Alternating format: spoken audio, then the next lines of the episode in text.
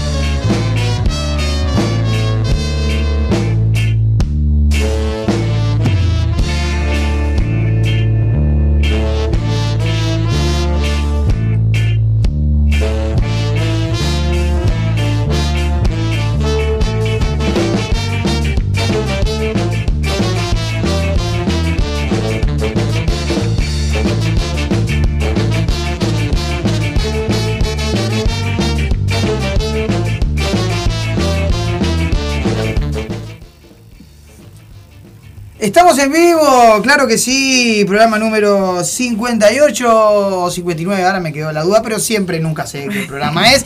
Quienes me escuchan hace ya más de cuatro años saben que no tengo ni idea de los programas que llevo. No está Rocco lo que pasa. No está Rocco, no está Gonzalo, pero vamos a contarle a la gente que el Rocco y el Gonza están eh, trabajando, por así decirlo, ¿no? El Gonza está en este momento en el banquete que se va a llevar a cabo en el gran toque de la No regla. creo que va a esté ser trabajando cuando, mucho, ¿no? pero sí. Eh, bueno, es un tipo serio, Gonzalo es un tipo serio. Es, bueno, igual, al menos eso creemos nosotros acá en la radio. Ahí va. Es, la imagen que vende. es la imagen que él está vendiendo. Eh, y ahí, nuestro querido Rocco Martínez está en el Feliz Fest. Hoy va a estar eh, transmitiendo para Timbo TV eh, 25 bar allí en. No, 25 bar no. El bar se llama, ¿no? En Canelones. El bar en Canelones, exactamente. El bar se llama, ¿no, Laurita? Sí, el bar. Perfecto. Así que hoy estamos con el Zapilla. Zapa, gracias por estar en la mesa roja. Por favor, es un placer. La Ceci, obviamente. Buenas tardes a todos, disculpe como estamos con, con- Hoy estoy con toda la info que llega y llega. Llega y llega, estamos a tener que comprarme otro Y la- teléfono más tarde. Claro. Y, Y bueno, la la Brita. presencia de la Community Manager Por hoy, estamos supuesto. Felices para de que está con nosotros acompañándonos. Nuestra queridísima Este, compañera Laura de los Gracias. Santos. Gracias por Gracias. estar en la mesa, Laurita. un placer compartir con ustedes. Saludos para. Caterva, que está a través del video de Facebook. Vamos arriba, Vamos gracias a la gente que está ahí. Que se Lu va- Techera también, salute. vamos arriba, se van sumando Beso. A esta demencia llamada la, la Mesa Roja.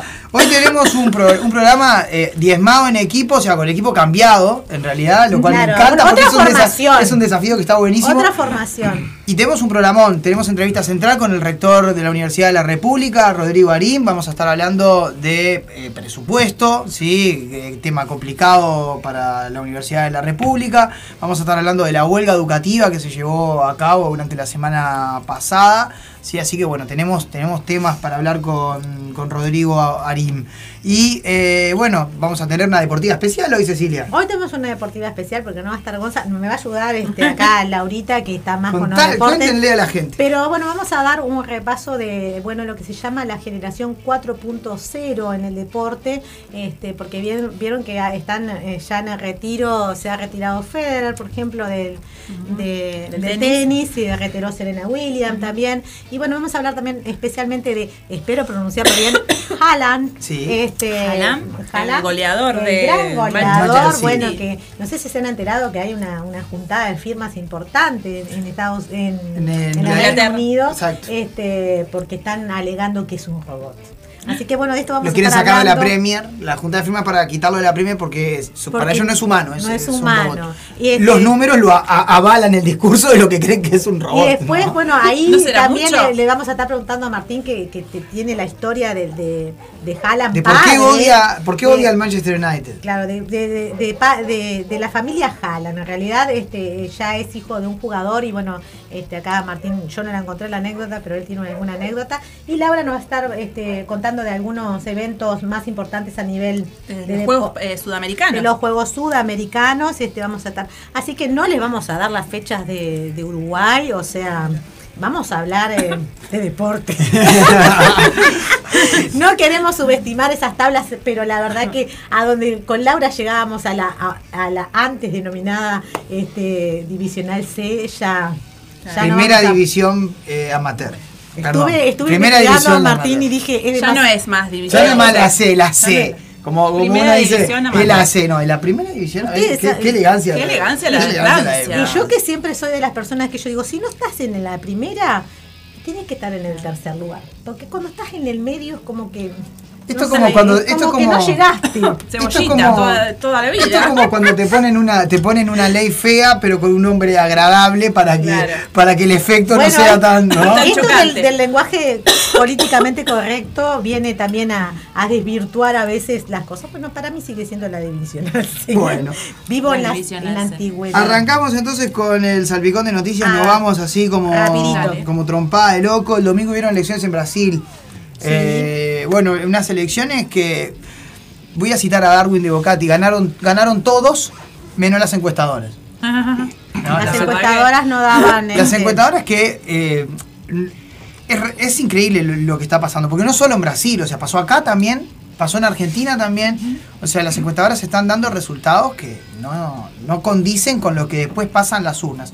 Como que Eh, están al divino botón, digamos. ¿No? Porque. yo, la lectura que yo puedo hacer con respecto a eso es que las encuestadoras dan el, el número de quien le paga.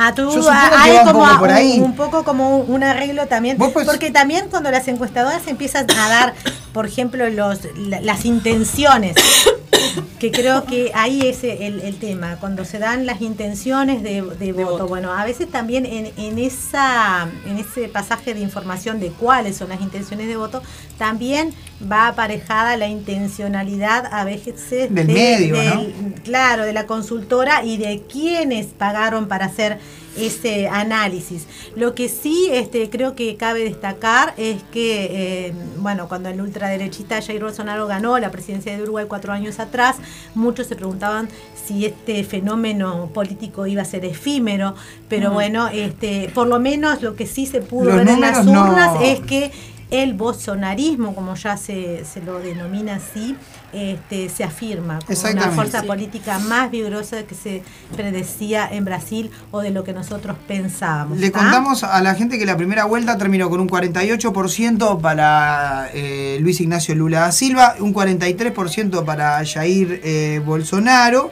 bien, y eh, bueno, esto deja un escenario complejo del punto de vista de la gobernabilidad en Brasil, ya que bueno, lo que es la distribución del Senado y demás Claro. quedó en favor de, de una forma de Jair Bolsonaro. ¿sí? Pero seguramente la elección, ya que los restantes dos candidatos se pronunciaron que iban a apoyar a, a Lula, no necesita demasiados votantes Lula para poder acceder a la presidencia, dado el número que ya eh, trae aparejado. Por lo que Brasil se va a encontrar en una situación compleja. Seguramente gane Lula la elección nacional y se encuentre con una, un parlamento eh, más derechista. También se ha destacado a nivel internacional este, la falta de información a- hacia los ciudadanos brasileños, ¿no? O sea, como que mucha, como todo, a veces es- la abundancia de datos eh, es desinformación también. Y eso también marcó mucho Totalmente. este, el hecho de que, de que no se, muchas cosas no se dieran. Por ejemplo, eh, para no ir muy lejos, todavía sigue el caso de Mariel Franco, ¿no? La activista Sí, todavía no se este, que, que fue asesinada en este Ese, periodo y que ese caso hasta- quedó trancado después de que eh, todas las pistas acusaban a uno de los hijos de Bolsonaro. Eh, luego de eso, bueno, el caso quedó, quedó bastante complejo. Hay un tema complejo también con el Poder Judicial dentro de, de lo que es Brasil. Eh, Entonces hay, hay grandes cosas que parecen no, no haber llegado por lo menos al imaginario colectivo De la Este, gente, ¿no? Y también estamos hablando de un país enorme con unas diferencias este, eh, federativas Sí. eh, enormes y también no es lo mismo la llegada que, tal vez de la información que vos podés tener en San Pablo de la que tenés en el Certao, por ejemplo. Este, hay gente que El país está, está muy realmente desconectada del- del- de lo que tiene que ver con, con el gobierno en sí, este, o lo que pasaría en las zonas de la, de, de la Amazonia. Entonces, este, hay muchas cosas ahí que están en juego, pero esa diferencia que se daba hasta de 5.2 puntos porcentuales entre, entre hombres, entre hombres, perdón, entre los dos candidatos, eh, bueno, no, no, no se dio esa, esa En realidad las encuestas daban eh, un 32% para Bolsonaro, eran las encuestas preliminares que se habían hecho, un 30, 30 y pico por ciento para Jair Bolsonaro y un 50% para el, casi un 50% para Lula, por eso se especulaba que Lula podría ganar en primera vuelta. No estuvo lejos de ganar no, en no, primera no, vuelta. si, hubi- el si problema no es existiera el sistema de balotaje el- ya hubiese ganado. ya hubiese ganado. El tema está en el margen de error. Porque el margen de error de una encuestadora no puede pasar el 2%. Claro, Ese es el tema. Si vos tenés un margen de error, el margen de error para la votación de Bolsonaro es de un 10%, de más de un 10%. hasta O sea, es, un mar- es- 14%, es- es- es 14%. groserísimo. Claro. Es- es- Cero. Es grosero, es como, es como, no sé, es, eh, es como si una empresa que se dedica a hacer tortas hace todas las tortas mal. O sea, eh, es, es realmente preocupante y no. Y, y lo comento porque pasa en Brasil, pasó acá también, pasó en Argentina también en la, en la última elección. Hay un tema con las encuestadoras que no están dando con los números reales. Así que bueno, el 30 de octubre, segunda vuelta en Brasil. Así que bueno, estén atentos porque se va a venir. eh, se va a venir fuerte. Sí. Se va a venir fuerte, fuerte. Bueno, seguimos.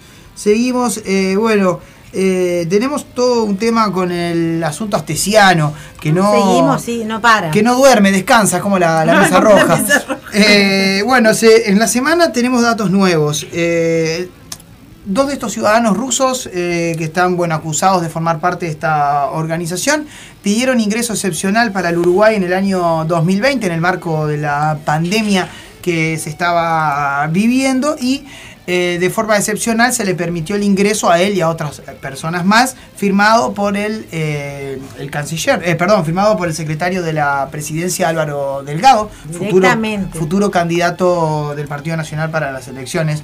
No me voy a cansar de decirlo, es el, va a ser el candidato del Partido Nacional.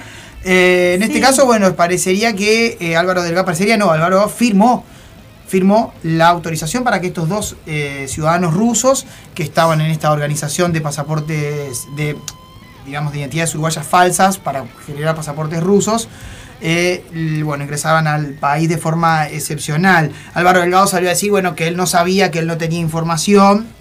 Tremendo. El mismo, lo mismo que hablamos la semana pasada, ¿no? Claro, De- está, eh. es- esta cuestión de decir yo no sé, bueno, yo no sabía, bueno, fui, engañado en mi buena cargo. fe. Hay Es como muy una lógica de no hacerse cargo. Claro, ¿no? es muy cargo. llamativo porque, este, bueno, para un gobierno que venía supuestamente a sanear todas estas cosas y, y que era su fue su propuesta, ¿no? Este, de campaña. las auditorías, ¿no? Eh, Recordemos. bueno, recordemos todo lo que se venía a decir de un estado que que no, no estaba bien, que había muchas Todas las irregularidades que, que vinieron a denunciar, pero ahora este es increíble que digan no sé. O sea, bueno, si tú no sabes cómo estás en el puesto que estás, porque si yo voy a operar a alguien y, y la verdad que en el momento de operarlo digo no sé, este, bueno, pero yo para qué me postulé ¿Qué al puesto, acá? porque Yo no sabía que lo tenía que cortar ahí. no, es, es- es muy es muy delicada esa línea que están manejando y es muy serio porque también están creando como otro relato, ¿no?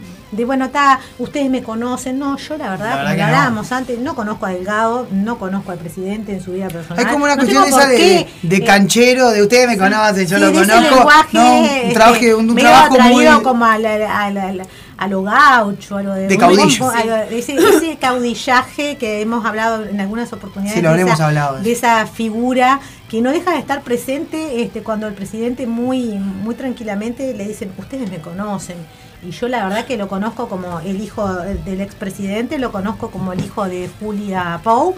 Y bueno, Bueno, vinculado datos, a eso, muchas vincul- otras cosas no puedo, Vinculado puedo inferir eso, un montón de cosas. Vinculado a eso que vos decías, Cecilia, el, y el- el programa Santo y Seña eh, hizo un informe con respecto al tema y, ah, bueno, se salió a la luz que Astesiano había sido eh, chofer de Julita Pou. O sea que el vínculo de Astesiano con la familia, la calle, la calle Herrera, la calle Pou, es de larga viene de larga data. Estamos hablando de un vínculo que tiene más de 30 años. O sea, eh, Julita Pou era, era, eh, eh, la esposa del, del presidente Luis Alberto Lacalle en la de- primera década de los 90, ¿no? Así que entonces el presidente no lo conoció en el 2019 como No. Seguramente como no. alegó, Exacto. ¿no? Hay como, Entonces, hay también como una hay- ahí ahí. algunas cosas que son como directamente no solo decir desconozco, sino que nos está, le- le- nos está mintiendo. En realidad es nuestro presidente y lo que acaba de pasar, como lo hablamos en el programa pasado, no se trata solamente de la figura de la calle Pou, se, trata- se trata de la figura constitucional de este, presidencia, de lo que significa la presidencia y de cómo, este, cómo han cómo han podido entrar y salir personas de la torre ejecutiva, cómo han podido cometerse todos estos delitos. Muchas de las personas que, bueno, que eh, a forma de defensa, este, el único argumento es, este, bueno, parece como lo del tema de las copas, ¿no? Este, no, pero nosotros, este, el tema Sendic, y bueno, bueno, el tema Sendic Sí, y otras cosas, el- ¿no? el, eh, Y no nos nueva- olvidamos, dice, tampoco nos olvidamos del sistema, de lo que pasó con Sendic, no nos olvidamos de Caloya, bueno, pero todos estos casos sí estuvieron en la justicia, sí tuvieron este su, Su- su- su- están laudados, no Claro. es verdad que la izquierda no se ha hecho cargo, sí, Claro. este se fue la persona, este, tuvieron que Podemos, ¿no? podemos criticar quizá que Sendic demoró en, en, en, en tomar la decisión de decir, bueno, a renunció, pero renunció. Pero las instancias legales fue juzgado y, y demás, o sea, no es que no Sí, está sí. juzgado.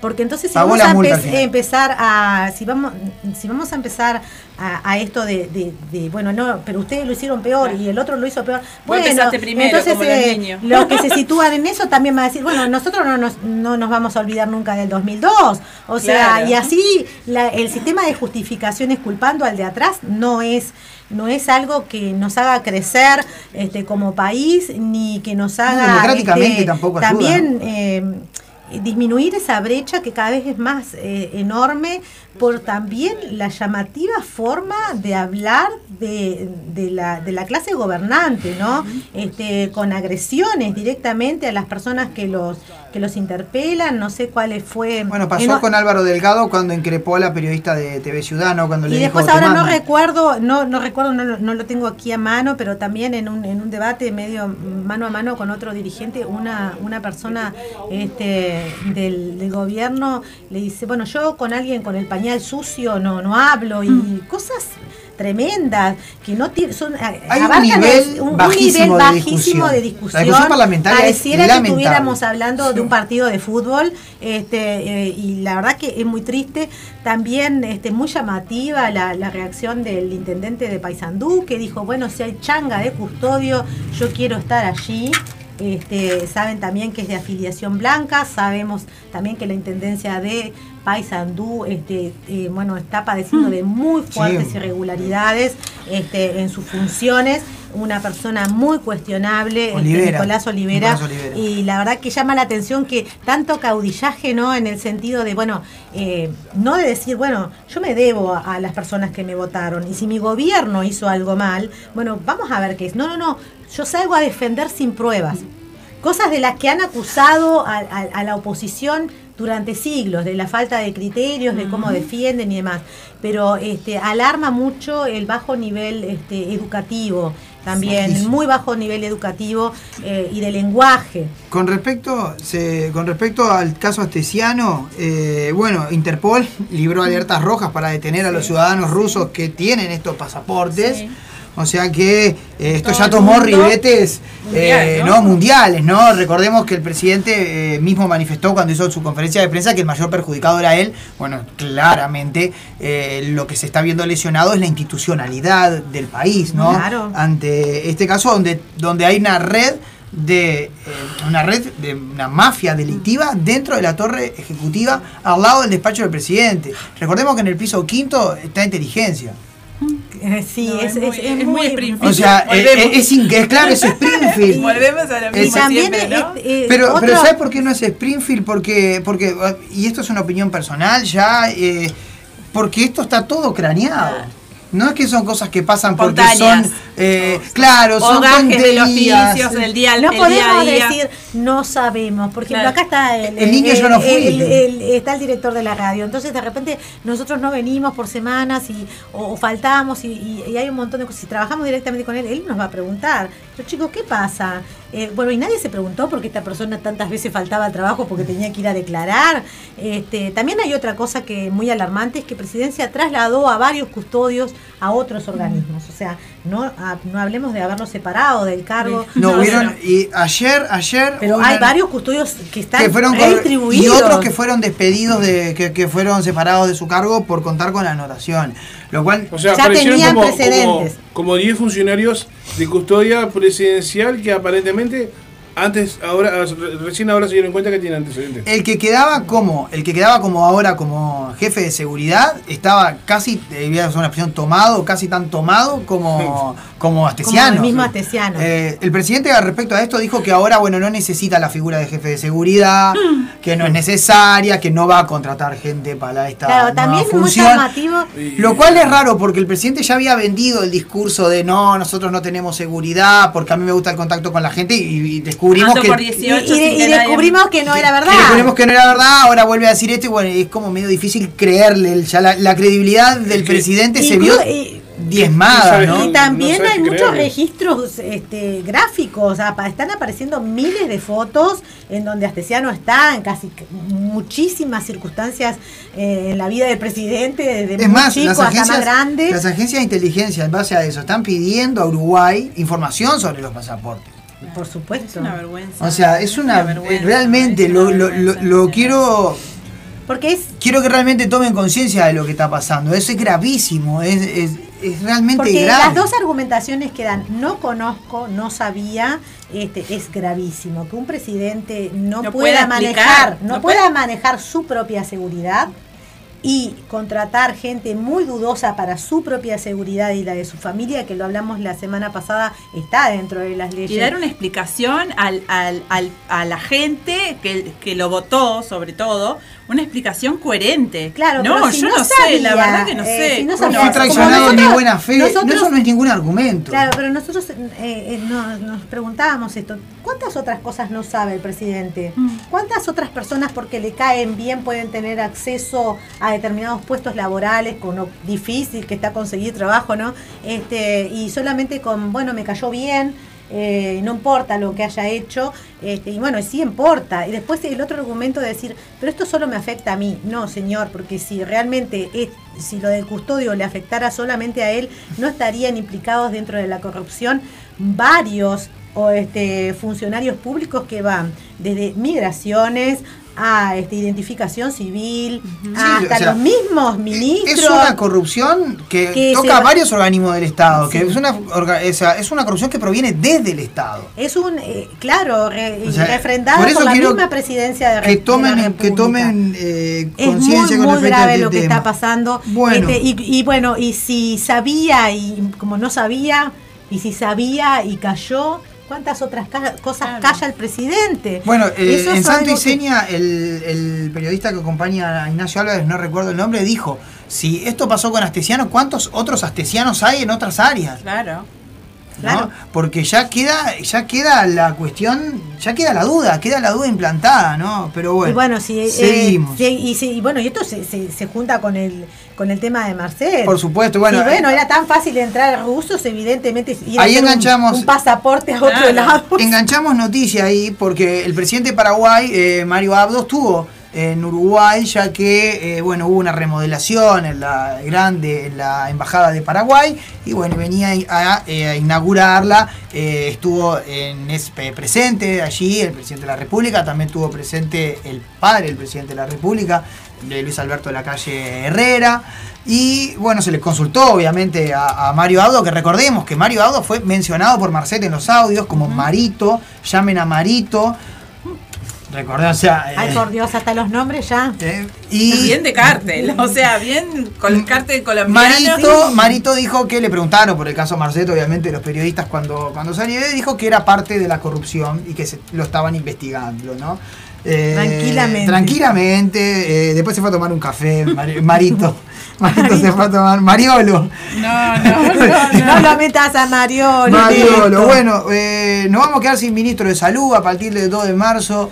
Eh, Salinas, no, no es que nos vamos a quedar sin ministro de salud, se renuncia Sí, no, Salinas, va a quedar Salinas, otro, Salinas, ¿no? Obviamente. No encargado puedo, de la no pandemia. entrar ahí, no Exacto, entrar ahí. Salinas dijo que estos cinco años fueron como 20. Cinco que- no, no son cinco. Bueno, tres hizo, bueno, padres fueron como valieron 20. como cinco. Y va a renunciar, luego salió su esposa a declarar diciendo que había sido ella la que había pedido la renuncia porque la vida que estaban llevando no les estaba haciendo bien. Esto, bueno, ya hubo reuniones entre Salinas, Manini Ríos y el presidente de la República para buscar un sustituto, que obviamente va a estar dentro de eh, Cabildo Abierto, ¿verdad? Que es quien lleva adelante el Ministerio de Salud. ¿Tiene un tupé esta gente? No, no, no, no. No termina ¿tiene el periodo tupé? legislativo, ¿no? No, no, no. No, termina el periodo noticia- legislativo para el ¿Esa es la noticia Springfield? No. No, podría podría ser, podría ser. La vida decir que, que llevamos no es este. Falta la que mejor. estemos de color amarillo y ya. Ya está, no, está. tremendo, tremendo. Bueno, eh, hablando de noticias in- intensas, porque esta semana estuvo, estuvo realmente movida, eh, se promovió a través de, de los ediles departamentales juicio político a la intendenta Carolina Sí. Cose. Eh, esta medida responde eh, desde la oposición de la comuna capitalina a pedidos de informes que han realizado a Carolina Cose, los cuales según ellos Carolina Cose no ha respondido y que bueno está fallando la constitución de la República. Se pidió juicio político. Bien, vamos a aclarar los tantos. Eh, el juicio político, ¿qué pasa cuando se pide en este caso juicio político? Se está pidiendo la remoción de la intendenta Carolina Cose. Bien, esto pasa directamente al Senado. Bien, pero ¿qué pasa? En el Senado se necesita dos tercios de votos para poder aprobarlo, lo cual no tiene el gobierno la mayoría para poder aprobar la remoción de la intendenta Carolina Cose. Desde el gobierno, desde la oposición al gobierno, desde el Frente Amplio, se manifestó que bueno, esto es una movida política para intentar de tapar el caso Marcet, el caso Astesiano, que ha copado las planas de, Claro. de- de lo nacional y de lo internacional también. Eh, Carolina Cose hizo hace un, un momento, le mando un abrazo grande a Eduardo Briganti que me mandó la información. Eh, Carolina Cose hizo un video en el cual, bueno, está, Explica. explica un poco el proceso. Eh, ella, bueno, sostiene, de los, lo poco que pude escuchar, sostiene que ella ha respondido cada uno de los informes, de pedidos de informes, y fueron más de 200 y pico en 2020, más de dos- 200 y pico también por 2021, y eh, bueno, todavía estamos en el 2022, todavía no están cuantificados. Le quedan responder 7 u 8 que Claro. están dentro de los plazos Así eh, que la- la- estimados para que lo puedan La responder. oposición básicamente en este tiempo se ha dedicado a, a los pedidos de informes, Eh, sí. este, básicamente más allá de promover y, y- y contribuir a todo ese- al plan ABC, por ejemplo, y demás. No, ha, ha habido como una como una cuestión de los, un de los de ediles también, de la ¿no? oposición a la intendencia, ha habido como una actitud de, de, de batalla contra Carolina Sí, Cose, sí, de sí. tratar de desestabilizarle la gestión. Recordemos que Carolina Cose va a ser candidata, precandidata a la, vice, a la presidencia A del Uruguay por el Frente Amplio, qué, eso qué es algo cantidad de obvio. hombres hay en, en esas comisiones, porque es llamativo, nunca se le ha pedido, incluso en, otros momentos, tantos informes y tener a- a- al, al intendente de Montevideo, a la intendente en este momento, este tan en el ojo público. Ustedes saben que también está Laura Raffo, la figura de Laura Raffo tratando de emerger, que también tiene un gran poder este, para, para mover fichas, Eh, sí, como quien dice. es este mediático más el poder, eh, ¿no? eh, este es un poder mediático, pero en este momento en que lo mediático tiene tanto peso en, en lo que después el ciudadano va a, a optar por hacer, este, no son movidas menores, no son movidas inocentes. Este, a mí me preocupa mucho que haya una campaña de estabilizar a una persona este, porque no hay argumento o porque tú no tenés las virtudes suficientes para tu cargo, porque las personas que están ahí tienen, tienen una labor para cumplir y que O porque tu labor eh, también está siendo eh, Cuestionada. bien cuestionada y hay Entonces que hay tapar que- todo hay que eso, cuestionar al ¿no? otro. Este, yo creo que Carolina Cosa habrá tenido sus razones para no presentarse, porque evidentemente ella sabe que con esto se no, eh, es una persona súper inteligente y sabía perfectamente que esto se iba a, a Sí, ayudar al Parlamento. en el día viernes o el día jueves, no recuerdo bien, Carolina Cosa debía presentarse eh, Y no se ante, exacto, ante Este, la que Junta no departamental y no se presentó. Tampoco creo que sea una Como que movida. no es la primera vez que lo hace también, Una movida, este, eh, tampoco creo que sea algo que no pensado ni, ni analizado, sino que creo que Carolina Cose podría estar también a llegar a una esfera más alta, poder defender con mucho más, este, con mucho más argumentos o con otra también, porque esas cosas se vuelven como complejas. A lo mejor tú la querés llevar a un punto y sabemos que Carolina Cose puede manejarse muy bien. Tremendo. Este, Es creo más, que, es que lo puede ver como una gran oportunidad Es posible que esto la termine de alguna manera beneficiando. va a terminar beneficiándola este, si, porque es una persona que también Muy conoce muy bien los También, medios. también hay otro tema que, eh, que quizá no está tan bueno, pero polariza más las posiciones, ¿no? Es como, bueno, vamos a defender eh, a Carolina, vamos a agredir a Carolina, ¿no? Hay como hay como una cuestión ahí que se está abriendo y lo, habla- lo hablamos siempre, ¿no? Sí, La- que nosotros no queremos brechas. usar el tema de la grieta, pero Pero que, que, que, bueno, sí, no, Pero no son las circunstancias individuales, sino las circunstancias, o somos seres sociales, respondemos también al mandato social, o sea, este, a veces también no hay tal vez una campaña de, de decir vamos a defender a fulano, sino bueno, primero viene el ataque y porque hay un ataque hay una defensa. Entonces, en ese sentido, también hay un, una- un cantito de decir este, que está polarizado. No, bueno, es como a todos. Si a mí me vienen a acusar de algo, o a ti, que sos mi compañera de equipo, bueno, entonces vamos a decir, bueno, no, vamos a, a defendernos, a decir, pero hay gente que las defiende. No, no, hay gente que contesta una agresión que no es lo mismo.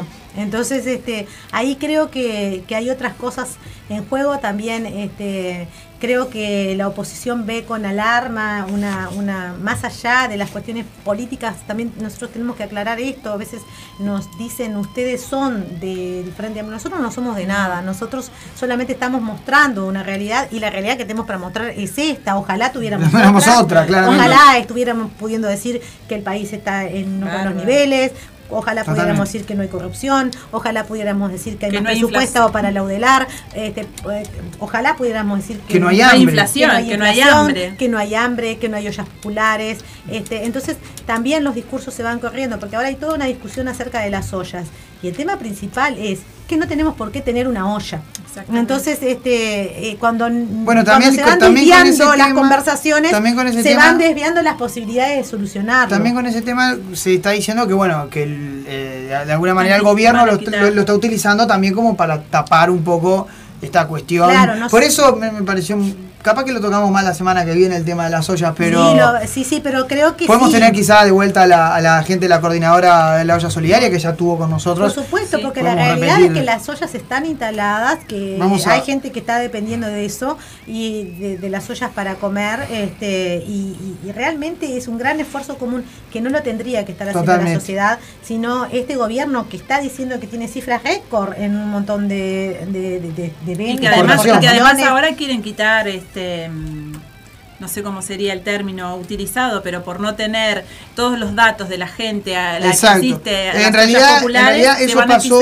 eso pasó, lo que hicieron fue quitarle la asistencia Claro, a las ollas que están dentro de la coordinadora de ollas populares, porque supuestamente las ollas populares no habían presentado los datos que había exigido el ministerio, el, el ministerio del MIDES, el Ministerio de. Desarrollo Social, y ahora aparentemente el ejército se va a hacer cargo Por de eh, donar esa, y de, de, bueno, de suplir de alguna manera Sí, esa, este- esa y esta parte. otra forma de Nos militarizar tenemos que ir a la pausita cosas porque tenemos que volver para la entrevista. es medio peligrosa. Bueno, nos vamos a la pausita con Después el seguimos, tema. si querés reenganchamos después el tema y, y lo tomamos. Es que, es que Tenemos no nos a- dan tres horas, como decís. No dan tres horas. Tenemos a, Ro- a Rodrigo Arim, así que bueno, volvemos a la pausa y volvemos con la entrevista con el rector de la Universidad Le de la el vivo un República. ratito. ¿Vamos a escuchar algo de rock argentino? Por su pollo. Hoy sí Ah, tenemos sí. rock argentino este, más, más contemporáneo, Oh, no sí. tan ochentoso. Bueno, va. Pero, mm, Vamos a escuchar eh, Astros, ¿cortamos Ciro? Ciro los persas. Sí. Astros, Ciro los presas. Ya venimos. Temón.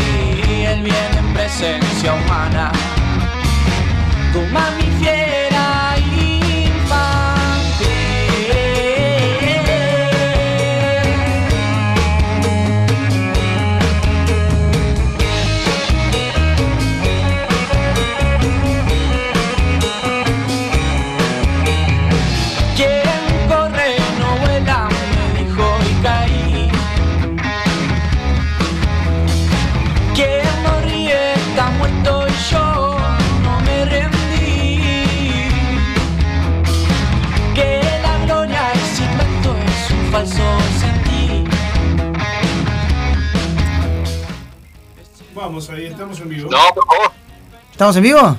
Estamos en vivo, segundo bloque de la Mesa Roja. Bueno, vamos con la entrevista central. Hoy tenemos al rector de la Universidad de la República, Rodrigo Arín. Muchísimas gracias por estar en la Mesa Roja. Bienvenido. ¿Cómo estás, Rodrigo? Muy bien, muchas gracias por la invitación. Es un gusto estar acá con ustedes esta tarde. Espectacular.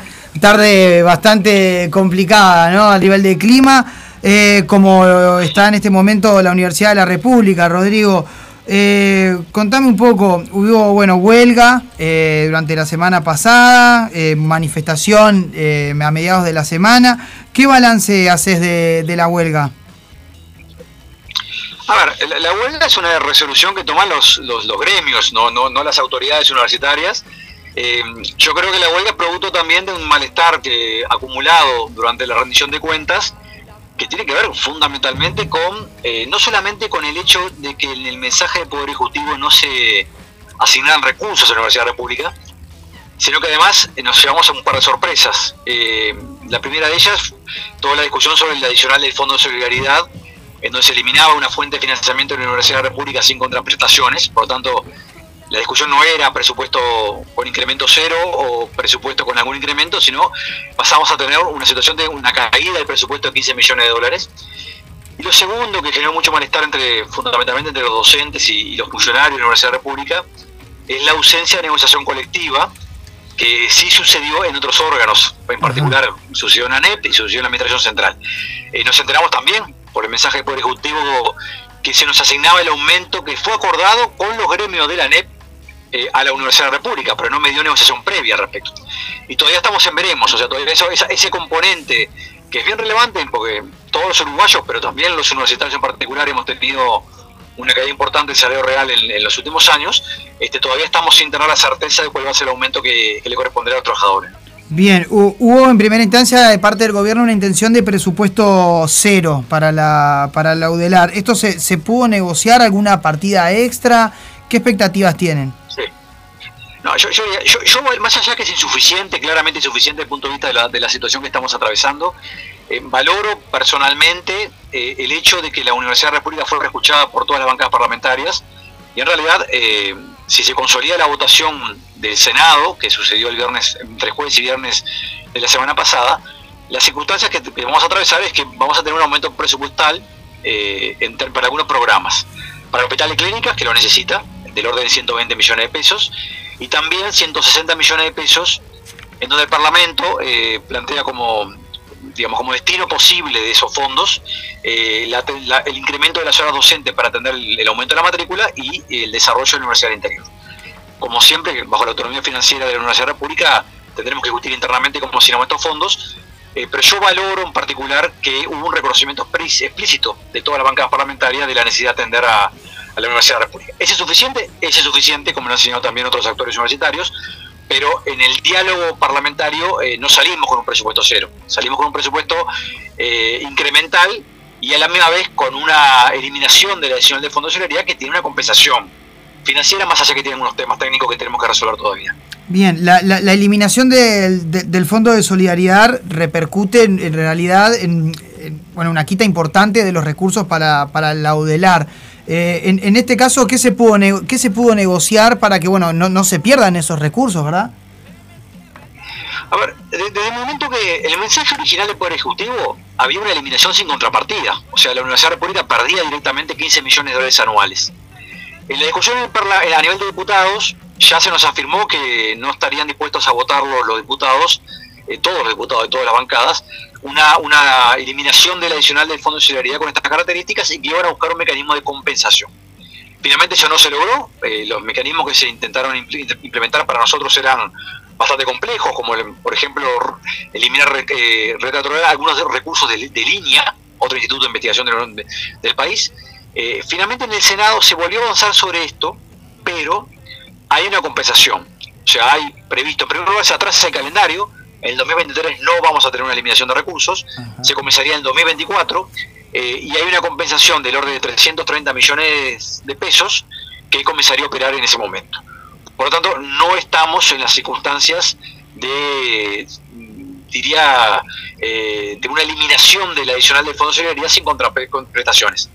Lo que sucedió tiene alguna dificultad porque eh, va a estar financiado con fondos de rentas generales, que son fondos que lo que llamamos de, que no son de libre disponibilidad. Esto para la audiencia puede ser un poquito entreverado a entender, pero los fondos que tenemos del adicional de fondos de solidaridad, nosotros podemos ahorrarlos, o sea, no gastarlos en un año y gastarlos dos o tres años después para hacer una obra más grande. Eh, eso no se podría hacer con estos fondos que son entran en la compensación, pero yo creo que es algo que tenemos que dialogar a nivel de Parlamento y posiblemente con el Poder Ejecutivo para asegurarnos esto, porque bueno, eh, esta facilidad, esa versatilidad de los fondos que hoy recibimos nos ha permitido hacer obras muy importantes, en particular en el interior del país. ¿no? Bien, y también, y también hay una cuestión con respecto a que ha aumentado la cantidad de, bueno, de, ingresos a la, a la UDELAR en estos, en estos últimos años. Ha habido un crecimiento sostenido de personas que están ingresando a la, a la Universidad de la República. Eh, este, tú decías que es insuficiente. Que, ¿Cuántos serían los recursos que necesitaría aproximadamente la UDELAR para poder abarcar, o sea, seguir con sus carreras y poder abarcar a los estudiantes nuevos que van ingresando? ¿Cuánto más podrían necesitar de lo que el gobierno plantea? Y yo le diría, en- si nosotros tenemos en cuenta la relación que teníamos de, de horas docentes estudiantes en el año 2018, 2019, o sea, antes de la pandemia, estaremos requiriendo en el orden de Hola. Hola, hola. Tenemos un problemita con la- Tenemos un problema técnico. Hola, hola. Bueno, para que... Vamos a Ahora, ¿estás, ¿estás ahí, Rodrigo? Yo estoy, yo estoy, sí. Está, perfecto, perfecto porque se nos había, se nos había cortado. ¿Me está escuchando? Sí. ¿Ahora? Hola, sí. Este, no, eh, lo, lo que les, les estaba diciendo, para atender el logro de las horas docentes, necesitaríamos 500 millones de pesos. Estamos recibiendo 160 millones de pesos. Pero eso me deja por fuera también otro tipo de desarrollo. Por ejemplo, carreras que tenemos en, en Montevideo aprobadas y no las tenemos instrumentadas, como ingeniería en medios o una licenciatura en sistemas de informa en administración de sistemas de información, que es una carrera conjunta entre la Facultad de Ingeniería y la Facultad de Ciencias Económicas, que las tenemos aprobadas pero no instrumentadas. Entonces, eh, desde ese lugar es que nos, este, nos preocupa un poco la situación que estamos atravesando, pero vuelvo a decir, también por supuesto valoramos lo que sucedió a nivel de la Cámara de Senadores y Diputados, porque el margen de acción que tienen en el Parlamento es redistribuir recursos, no, Claro. no pueden adicionar gastos este, sin financiamiento directo, ¿verdad? También hubo, hubo un, bueno, hace unos meses la, la- la ministra Arbel- Arbeleche había dicho, bueno, que habían algunos recursos que se podrían asignar a través de la Agencia Nacional de Investigación e Innovación, lo, lo que es la ANI. Eso es, eso es cierto y cómo funcionan esos recursos. O sea, se pueden aplicar solo a investigación e innovación y no, y no a educación, por ejemplo. ¿Cómo funciona eso? No, pero a ver, eh, eh, hay una confusión enorme. Eh, la- la- los investigadores de la Universidad de República, como investigadores de otras instituciones, pueden concursar por fondos en el que, que va a abrirá la ANI, que son fondos para investigación. ¿ah? Pero no es bajo ningún concepto de financiamiento de los programas de la Universidad de la República. En todo caso, pueden ser como, como hacen otros investigadores, inclusive a nivel internacional. Los- eh, muchas veces hay llamados internacionales para financiar alguna línea de investigación. Se- nuestros investigadores se presentan, ganan, ganan, ganan esos fondos y, y eso les permite apalancar sus investigaciones y sus proyectos. Pero no son fondos que la universidad disponga para desarrollar ni innovación ni investigación. Claro. Son en todo caso fondos que contingentemente se podrían acceder a través de mecanismos concursables. Por supuesto, nosotros valoramos que exista la ANI con esos programas, pero no se puede hablar que son fondos que, que la Universidad de la República va a recibir bajo ningún concepto. Bien, bien, perfecto. Contame un poco, Rodrigo, cómo sentís en, en- en la gente, cómo sentís en la calle el apoyo a, a- a esta exigencia de la, de la universidad. ¿Sentís que hay eco de este reclamo? ¿Se sienten respaldados por la gente? Nosotros nos sentimos, yo, yo quiero ser claro, que, que siento respaldo inclusive en todas las bancadas parlamentarias. Basta, tuvimos un- cuatro horas en el Senado, en la Comisión de Presupuesto Integral con Hacienda, todas las bancadas parlamentarias hubo un reconocimiento del hecho de la Universidad de República, un reconocimiento que la Universidad de República requería más recursos al respecto.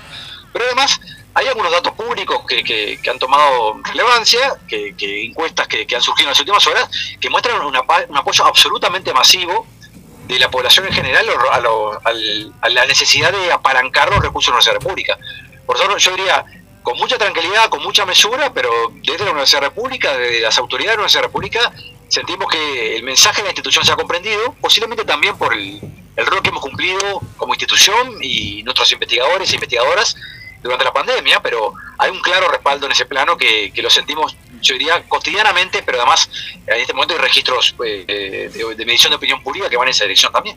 También la, la, la ODELAR ha respondido en forma, eh, digamos, de excelencia, por así decirlo, en, lo- en la época de la pandemia, ¿no? Asesorando también al gobierno, ayudando a, a lo que fue el, el, el GACH. Eh, ¿Sienten que el discurso del gobierno que daba con respecto a la importancia de la investigación y demás se ve reflejado en el presupuesto? A ver, es claro que hay como una disonancia entre el reconocimiento de la investigación y el reconocimiento de las comunidades de investigadores del Uruguay y la ausencia de recursos eh, que incrementen el gasto en estas áreas de manera sostenida y persistente.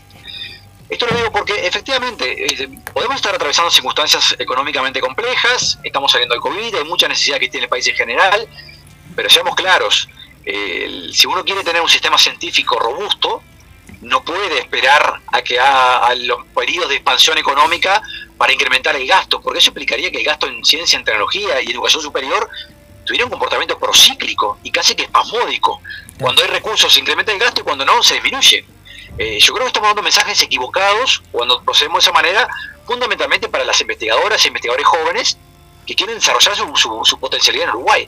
¿Qué señal estamos dando a un investigador que tiene que decidir si desarrollar su, sus programas en Uruguay o en Brasil o en Chile?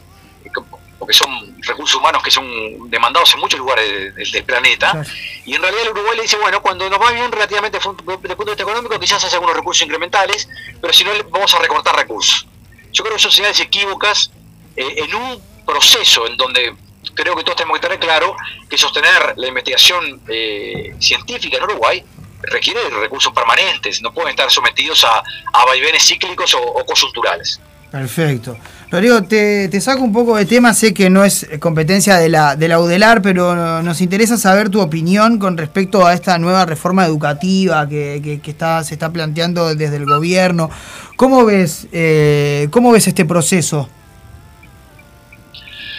Mire, yo, yo veo, eh, los procesos de reforma educativa, por supuesto que son resorte de la ANEP como ente autónomo, de la misma manera que los procesos de reforma de los planes de estudio de la Universidad de la República son nuestro resorte, pero como hemos dicho varias veces, y esto también eh, creo que lo, lo compartimos plenamente con, con las autoridades de la ANEP, nosotros apostamos a tener un sistema integrado de, educación pública y eso pone también en espacio de coordinación. En estos casos, eh, un cambio de la magnitud que, se está manejando a nivel de ANEP requiere también espacio de coordinación con la Universidad de la República. Hemos tenido alguna conversación inicial al respecto con ANEP. Esperamos que se concreten es- espacios de coordinación más, más, más sólidas y, y claras. Entre otras cosas porque puede afectar también eh, la lógica de ingreso a la Universidad de la República. Claro. ¿ah?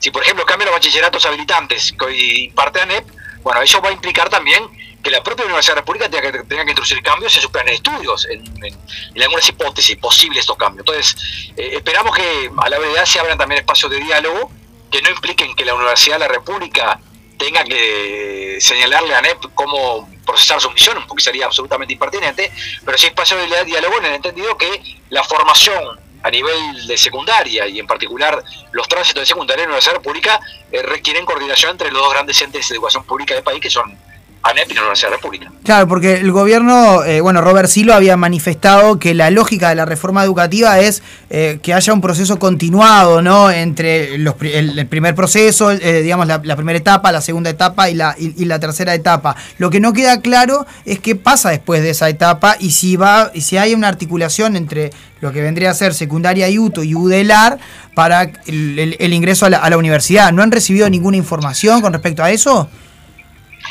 Eh, habremos recibido alguna consulta puntual este, con respecto al marco curricular en algún momento, pero no con respecto a este macro cambio que se está in- intentando instrumentar ahora. Eh, vuelvo a decirte, nosotros eh, apostamos a, a la coordinación y asumo que en algún momento, cuando se tengan insumos más claros con respecto a cómo cambiarían las lógicas de formación, por ejemplo, bachillerato, eso va a implicar también un- tener un diálogo con la Universidad la República para coordinar estos aspectos. Claro. Eh, es absolutamente imprescindible que eso suceda, porque de la misma manera que hay, que hay que coordinar la transición entre educación primaria y secundaria, en el marco de la ANEP, también hay que coordinar la transición entre educación secundaria y la vida universitaria. Eh, y vuelvo a decir, porque nosotros tenemos la mejor voluntad en este caso de, cooperar, pero además es porque esto puede impactar directamente en las condiciones de ingreso a la vida universitaria. Y desde ese lugar tenemos que eh, fomentar el diálogo y fomentar también la coordinación directa con, con, con ANEP. Perfecto. Rodrigo, te agradezco mucho, mucho tu tiempo. Eh, la verdad que una más que interesante entrevista, aclarando un poco toda esta situación que, que bueno, a veces eh, no lo podemos entender o, o- o nos tiene a veces eh, eh, en duda, ¿no? Así que te agradezco mucho tu tiempo y bueno, y espero en el, en el futuro poder seguir en contacto. Un gustazo realmente y les agradezco muchísimo que se hayan hecho el tiempo para, para charlar sobre la universidad. Un placer, gracias, Rodrigo. muchas gracias gracias por estar en la mesa roja. Que tengas un buen fin Abrazo, Un abrazo. Un abrazo, Rodrigo. Bueno, se finalizó la entrevista con Rodrigo Arim, rector Ay, de la. Universidad de la República, hablando sobre estos temas más que importantes y más que relevantes en el día de hoy. ¿Qué me decís, Apita? Tengo un mensaje que dice, hola, soy la madre de Paola Segovia. Quiero mandar un saludo así, dice. Saludos para todos, cariños para todos. Un beso grande, vamos arriba. De Paola Segovia. Vamos arriba. Un beso que se está recuperando, hace poquito se operó, o sea, sabemos que está que Ah, salió bueno. todo bien, así Bueno, que eso es un beso para toda la familia. Qué lindo. Bien ahí, bien ahí. Bueno, vamos a la pausa. Bueno, un vamos a una pausa. Vamos a una pausirijilla y enseguida volvemos con Enseguida más. volvemos. Excelente entrevista. La mesa roja. Qué- Más. qué Muchas buen- gracias. Qué buena disposición también, ¿no? Sí, la verdad que Un sí. lenguaje llano para hablar, que es lo que necesitamos, que se entienda en todos lados, porque la verdad que escuchamos reforma, reforma y no, a veces no Ah. entendemos nada. Y que nos hablen así en lenguaje llano para que. Coloquial, para que todo el mundo lo, para que todo el mundo lo pueda entender y la verdad que un fenómeno. La verdad, Un agradable sujeto. Vamos, Vamos a una pausita musical. De rock argentino, Otro Ya venimos. Ay, ¿qué ay, ay. Que nunca falte. Que nunca. que nunca falte.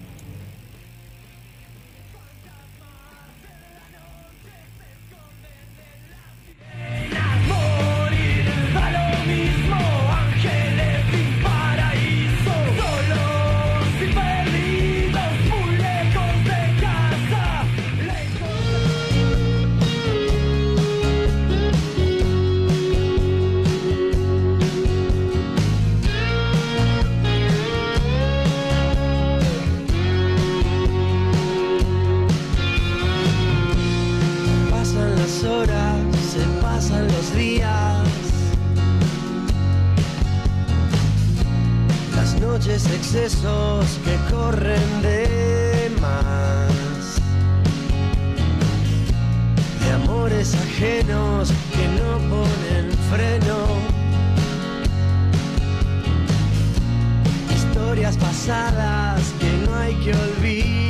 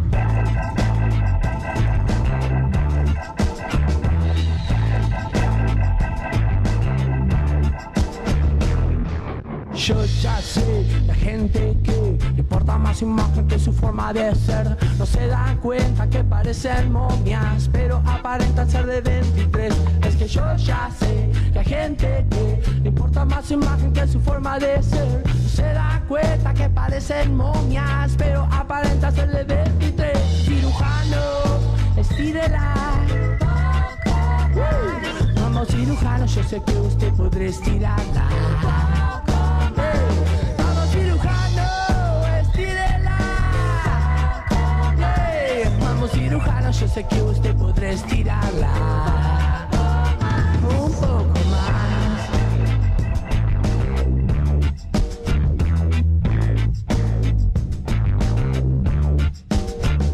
Yo ya sé que hay gente que le importa más su imagen que su forma de ser. No se dan cuenta que parecen momias, pero aparentan no ser de 23. Lo que yo ya sé gente que no importa más imagen que su forma de ser. No se dan cuenta que parecen momias, pero apartándose de 23. Cirujano, estirela. Hey, vamos cirujano, yo sé que usted podría estirarla. Hey.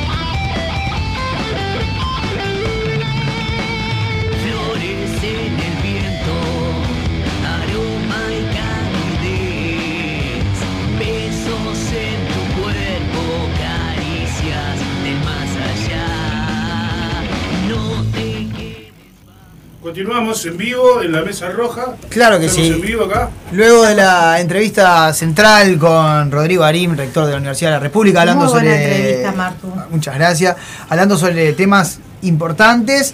Eh, ¿A qué pasamos? ¿Qué tenemos ahora? Bueno, Compañe- ahí no. donde, a ver, ¿qué es, qué es lo que... ah, Compañeros, no sé si dijimos las vías de comunicación. Sí, las Bien vías ahí. de comunicación, todas las vías de comunicación. Saben que están este, participando en este momento también en nuestro grupo de difusión. Les queremos aclarar que el grupo de difusión es para compartir, para Opiniones. opinar y, y- y tal vez entre todos llegar a, a algún acuerdo. Reírnos no está también. permitido usar calificativos este, de, mm, Despectivos. despectivos hacia ninguna persona. Este, no hacemos en este, en este caso juicios de valor, este, ni de cómo escribe una persona, ni de cómo se expresa. Aquí creo que todos estamos tratando de encontrarle la vuelta a la información para que esta no se convierta en lo que estamos viendo todos los días en el informativo, ¿no? Golpes bajos o cosas que Siempre no con están. respeto, ¿verdad? Siempre con respeto. Le pedimos por favor a la gente que está en el grupo de difusión. Eso ya aprovechamos que, para decirle a la este, gente.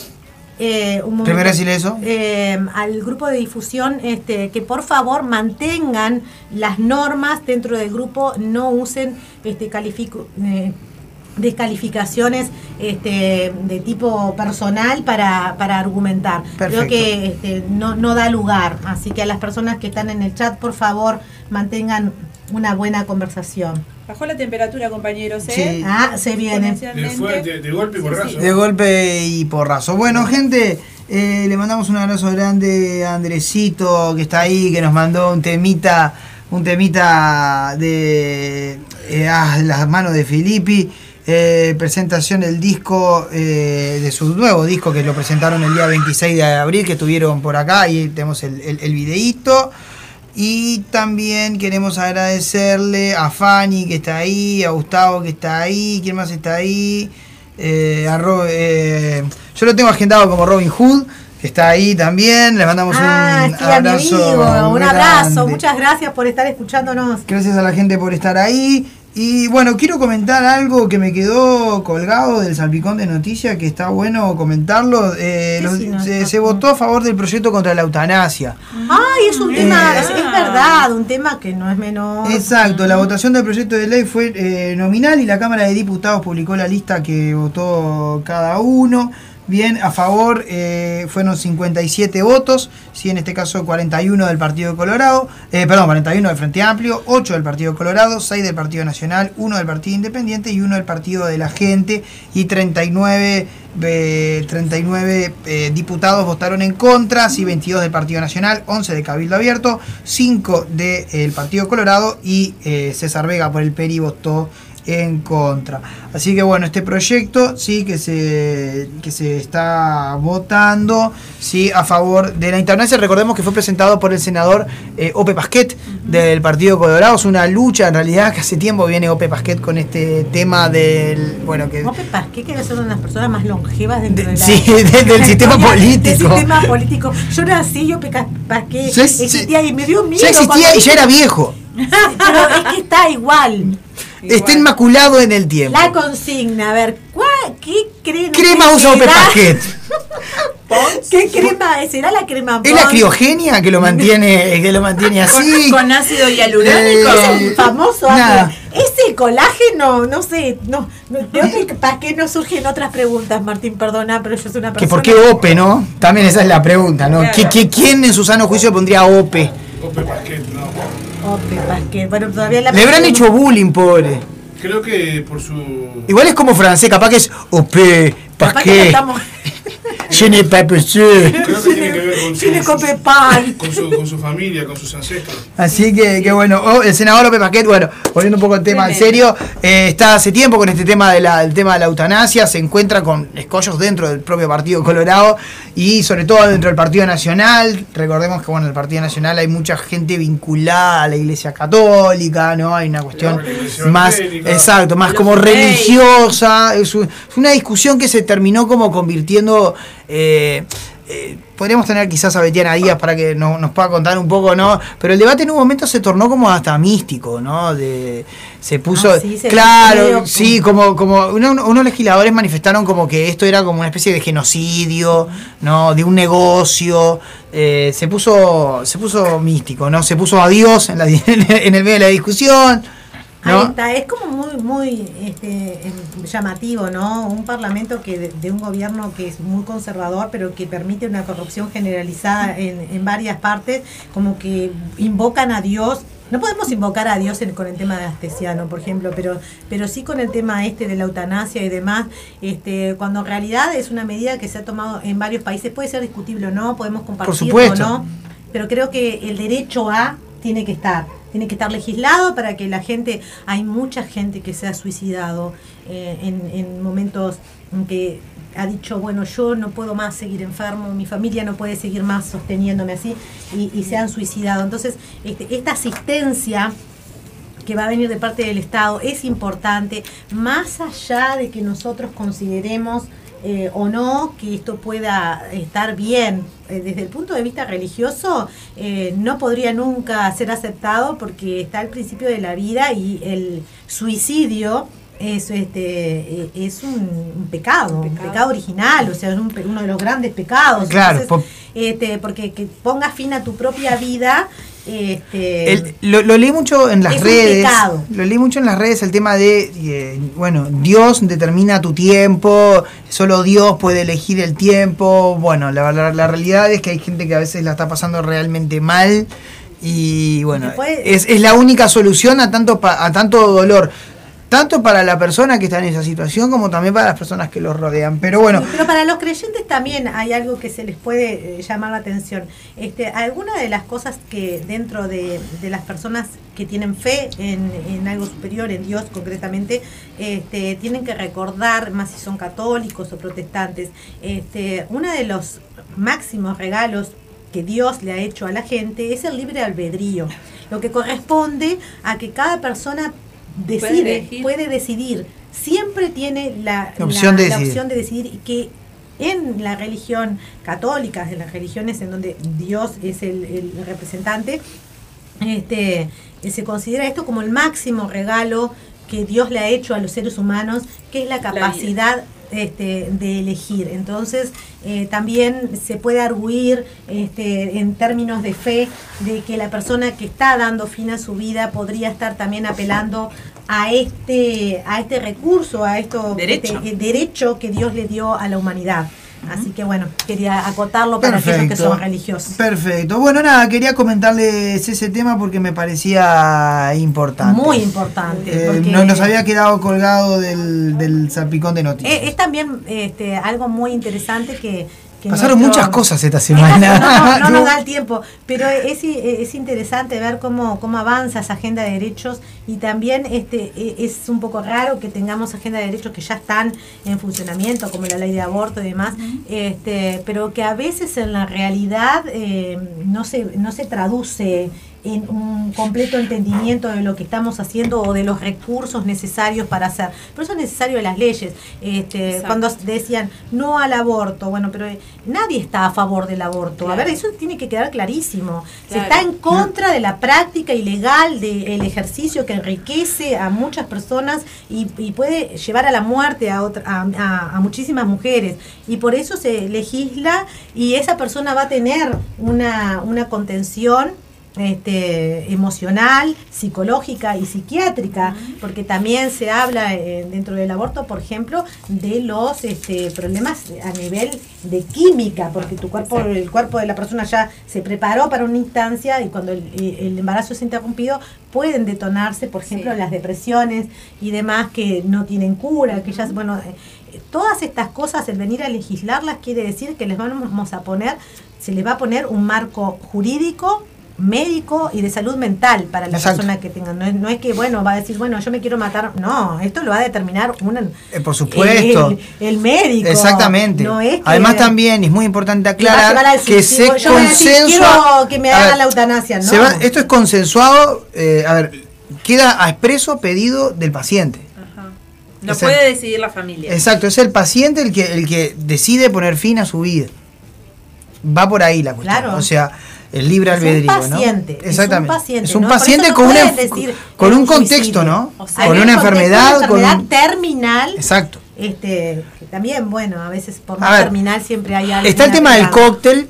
¿no? Está el tema del cóctel hoy en día que, que bueno, que es legal es? e ilegal, o sea, es, es bastante raro. Es ilegal en realidad. Es ilegal, pero bueno, Pero es la forma ¿cuántas que tienen también los médicos de, porque muchas veces ellos pasan en esa situación. Los médicos ven ven al paciente todos los días, ven que el, ese paciente no tiene forma de recuperarse, no hay forma, simplemente están esperando que su corazón se apague muchas veces. Y bueno, una persona que no tiene esperanzas ya para poder continuar con su vida, eh, es una medida que, que- que ayuda a la familia, ayuda a la persona a decir, ya está.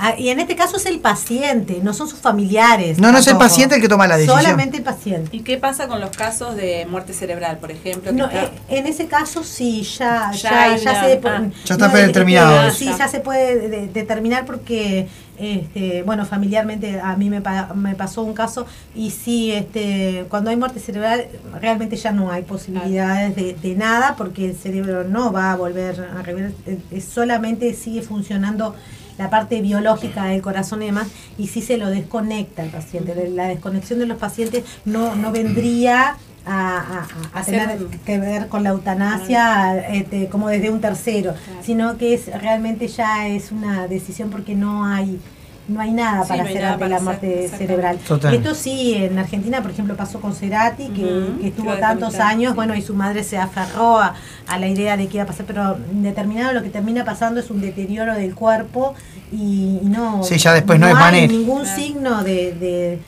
vital, no, no hay Sí, sí, sí, vuelta de eso. esperanza, este, eh, esperanza. es como en ese caso no- Complejo, no, estaría muy complejo, no pero estaría siendo la ley de Así que bueno, se votó- estudiando porque se votó La votó el Senado y vamos a, y vamos a estar hablando un poquito más del, de, este, de este tema. Eh, bueno, vamos a, ¿A vamos a hacer a nuestra... Vamos a hacer nuestra deportiva. ¿Querés hacer nuestra deportiva? Bueno, vamos a hacer. Gonza, te vamos a mando un beso enorme. Gonza, vamos a hacer lo que podemos, como no, sabemos bien, nada no- sobre no resultados hablen y para demás. allá porque no está el Ay, yo miro para allá porque como siempre está el vivo, no estamos al aire en. Facebook, pero bueno, eh, reflejo condicionado. Saluden a Wilson. Eh, Saluden a Wilson. Hola, Pará que yo lo pongo de acá. este, a ver, eh, ah, me, pa- me pegan otro. Ay, yo estoy llena de cartelitos hermosos acá. Ay, pero nos pusimos Para que no todos. se sienta mal. Ah, Para que no te es sientas- un tierno, te zapa, es el uno, Nuestro director zapa. este, dándonos para adelante. Mensajitos y dando para adelante. Este, Qué grave sujeto. Para que ponemos acá el vivo, ponemos el vivo, vivo de Facebook. Eh, bueno, vamos a eh, la deportiva. Vamos a la deportiva. Este, ¿Lo vas, estás poniendo de ahí? Vamos a, estoy transmitiendo ¡Oh, vivo. Estás transmitiendo en vivo. Bueno, este, como no está nuestro compañero Gonzalo, vamos a hacer como un paneo de lo que se llama la generación 4.0 en el deporte. Bueno, esto este, está levantado en el diario Il Tempo, un diario digital. Y bueno, vamos a comenzar. El deporte mundial vive un cambio generacional. Nuevas caras que se perfilan como los dominadores en cada disciplina en los próximos años. Atletas que ya comienzan a labrar un camino, a trazar sus propios rumbos en busca de hacer olvidar a esas estrellas que ya cumplieron un ciclo y que en algunas ocasiones llegaron a lo más alto. Recordemos que se retiró Federer, se retiró Hoy, Serena Williams y tenemos a Messi con 35 años, 36, eh, también Cristiano Ronaldo, El Pipita Higuaín el se Higuaín que se va a retirar, o sea, hay una generación de futbolistas y de deportistas de élite que se están eh, retirando. Hoy el deporte pasa la página en lo que hay retos y marcas por superar y los que llegan empujando duro van por eso, por los récords que hay que romper, claro, sin olvidar que muy pronto o en alguna ocasión también estos atletas estarán a la salida, ¿no? Bueno, en el tenis, los últimos retiros de, como dicen algunos, los las mejores raquetas de la historia, como el suizo Roger Federer y la estadounidense Serena Williams, son el mejor reflejo de que ser el mejor, el más reconocido y el más importante no dura toda la vida y que hay que aceptar la realidad de que la vida deportiva tiene un comienzo y tiene un final. Este, entonces vamos a hablar de Alcaraz, el nuevo, la nueva figura de, espero de estar diciendo, este, eh, diciendo, acentuando bien el nombre.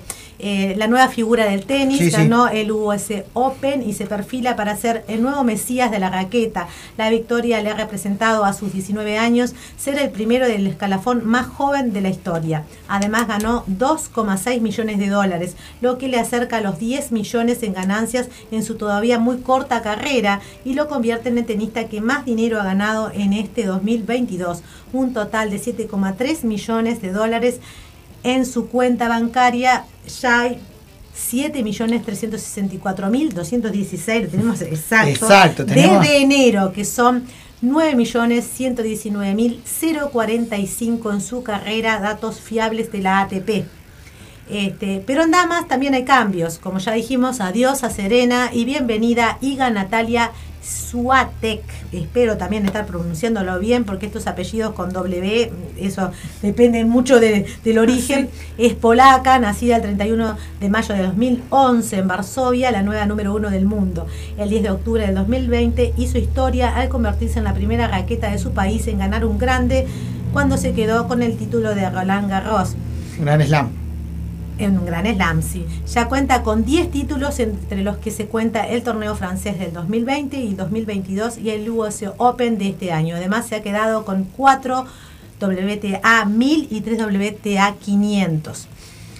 Y los Con nuevos todo, ¿no? capos, O sea, se quedó con son unos todo. números tremendos. También la cara. Los nuevos capos del ciclismo mundial. El ciclismo es otro de los deportes que vive un cambio con la llegada perdón, de los Big Boy. La victoria en la Vuelta a España del belga Remco Evenepoel y el título mundial significa que su nombre ingresa en este lote. A sus 22 años solo había tomado parte en una grande el año pasado en el Giro de Italia, pero se retiró. Ganó el Mundial Junior contra reloj y ruta, se saltó el sub-23 y ajustó un bronce en el mayores al reloj. Tajet Pogacar fue el primero en encargarse de llevarse por delante el Primoz Roglic en el Tour de Francia del 2020 y un año después volvió y remató en la misma prueba. Tiene 23 años, ya cuenta con 44 triunfos en su corta carrera. Egan Bernal venía con la rama antes de su terrible accidente en enero pasado, ganó el Tour de Francia del 2019, fue el primer colombiano y latinoamericano en hacerlo y se impuso en el Giro de Italia del 2021 y era uno de los que le podía pelear a Pogacar y compañía. Jonas Vingegaard, de 25 años, ya fue segundo del Tour del año pasado y esta temporada lo ganó superando a Pogacar, algo que parecía imposible. Y en el atletismo Eh, también... déjame acotar algo con respecto al, al ciclismo, que no está ahí, pero también está eh, Fe- el hijo de Federico Moreira, que ganó, eh, ganó un, un tour muy importante en Europa hace un par de meses. Ya tenemos un uruguayo que está, digamos, dejándonos Sí, bien en sí, alto sí, en cuanto Al a- claro, y además es curioso porque es el hijo de nada más y nada menos que el gran Federico Moreira, ¿no? Claro. un emblema del deporte del ciclismo nacional. del ciclismo. Muy bien. Este, bueno, como le decía, el, el atletismo, y me perdí en el, el atletismo. El atletismo también va a ver renovación con Duplantis. El atletismo vivió un momento tenso cuando en el 2017 Usain Bolt, el plus marquista mundial y olímpico, el más veloz del mundo, anunció que se iba del deporte. Los males no duran años y hay gente que ha venido a su relevo. Hoy en día la cuota la pone Armand Gustin Duplantis, nacido en Lafayette, Estados Unidos, el 10 de noviembre de 1999, que es el rey de las alturas, el amo y señor del, del salto con pértiga, quien posee el récord mundial en 6 minutos 21 centésimas de segundo y ya ha sido oro en los Olímpicos de Tokio. Ha ganado dos medallas mundiales, oro en 2022 y plata en 2019. Además ajusta un título en el 2022 en el Mundial de Pista Cubierta.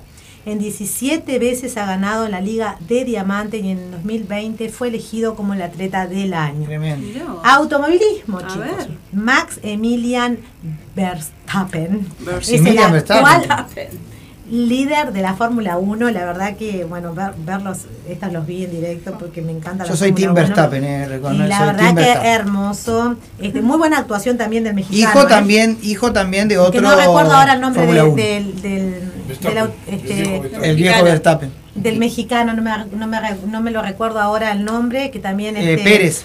Pérez, que la verdad que un fenómeno también. Y que, Verstappen que fue, fue contemporáneo de Senna, ¿no? En- Eh, sí, en sí, el- claro, sí, no- exacto. El papá Sí, sí, Es fue- el padre de este. de este, de este- digo, ¿no? eh, sí, sí, correcto. Era el que se atravesaba, el que, el que molestaba. Estaba en, creo que corrió en Ferrari, eh, creo que fue compañero de. Schumacher, si no me equivoco. Sí, después, claro, nunca tuvo la... Muy Nunca fue el uno. Nunca fue el uno, siempre era el dos de Siempre era el dos de otro. Sí. Y lamentablemente a eso lo, lo llevó a no tener nunca un campeonato mundial como otro, otros. No tuvo Como, la- otro- como su propio hijo, que fue campeón en la No- temporada pasada. mucho porque yo conozco la Fórmula 1 hasta Ayrton Senna. Se murió Ayrton Senna, para mí la, la Eh, Fórmula se 1 murió. Yo era hincha de Damon Hill. Bueno, eh, eh, Ah, este. Era William, era de William. Era en William, aquel equipo momento. Williams. Nunca me gustó Ferrari. A mí me gustaba McLaren, pero eran otras épocas. Era otra época de McLaren. Claro. Después, después cuando tuvo eh, Mika Häkkinen con David Coulthard, ya más medio de los 2000, Sí. ahí se puso picante McLaren. Ya- ya Igual ahora está muy bien McLaren también. este, bueno, este, Don Ahora- ahora vamos a decir así. Don, porque el papá de, el, el- de el viejo Verstappen. El viejo. Eh, don, Don Verstappen fue- es también el encargado de, de- de- de llevar la carrera de su hijo. Ustedes saben que ha sido muy cuestionado por la dureza. Por la extrema dureza del entrenamiento que ha tenido, sí, que ha tenido con, con Max Emilian, su hijo. Este, ha estado en cuestiones a veces si no rosa el maltrato. Esto, bueno, ustedes saben que en los grandes deportes de elite este, hay mucho de estos casos de, de maltrato, ¿no? Bueno, como le decía, es el actual líder de la Fórmula 1, llegó a la máxima categoría en el 2015 con la escudería Toro Ris- Rosso, perdón, fue tercero en 2019 y 2020 con Red Bull y el año pasado por fin se coronó campeón. Es el piloto más joven en liderar una vuelta durante un gran premio, el ganador más joven de un gran premio, 18 años, 7 meses y 15 días en el Gran Premio de España de 2016 y el más joven en lograr el récord de vuelta Gran Premio de Brasil en el 2016. De igual manera, es el piloto más joven en debutar en Fórmula 1. Lo hizo con 17 años y 166 días en el Gran Premio de Australia en el 2015. Y bueno, llegamos al, al fútbol, al fútbol, a, lo que importa. Vamos a hablar de la gran figura de Haaland. Que vamos a decir, Ah. yo lo estuve practicando al, a este, El al robot. nombre, pero bueno. Eh. Haaland por sí mismo lleva más goles en lo que va del curso de los torneos de los cinco grandes ligas entre la Champions y las competencias internas. Lo del atacante noruego es un fenómeno total, una bestia física y futbolística que ha trabajado su forma de estado para marcar más diferencias aún. Dueño de una performance privilegiada con su metro 94 de estatura y sus 84 kilos que lo hacen un futbolista casi imposible de dominar.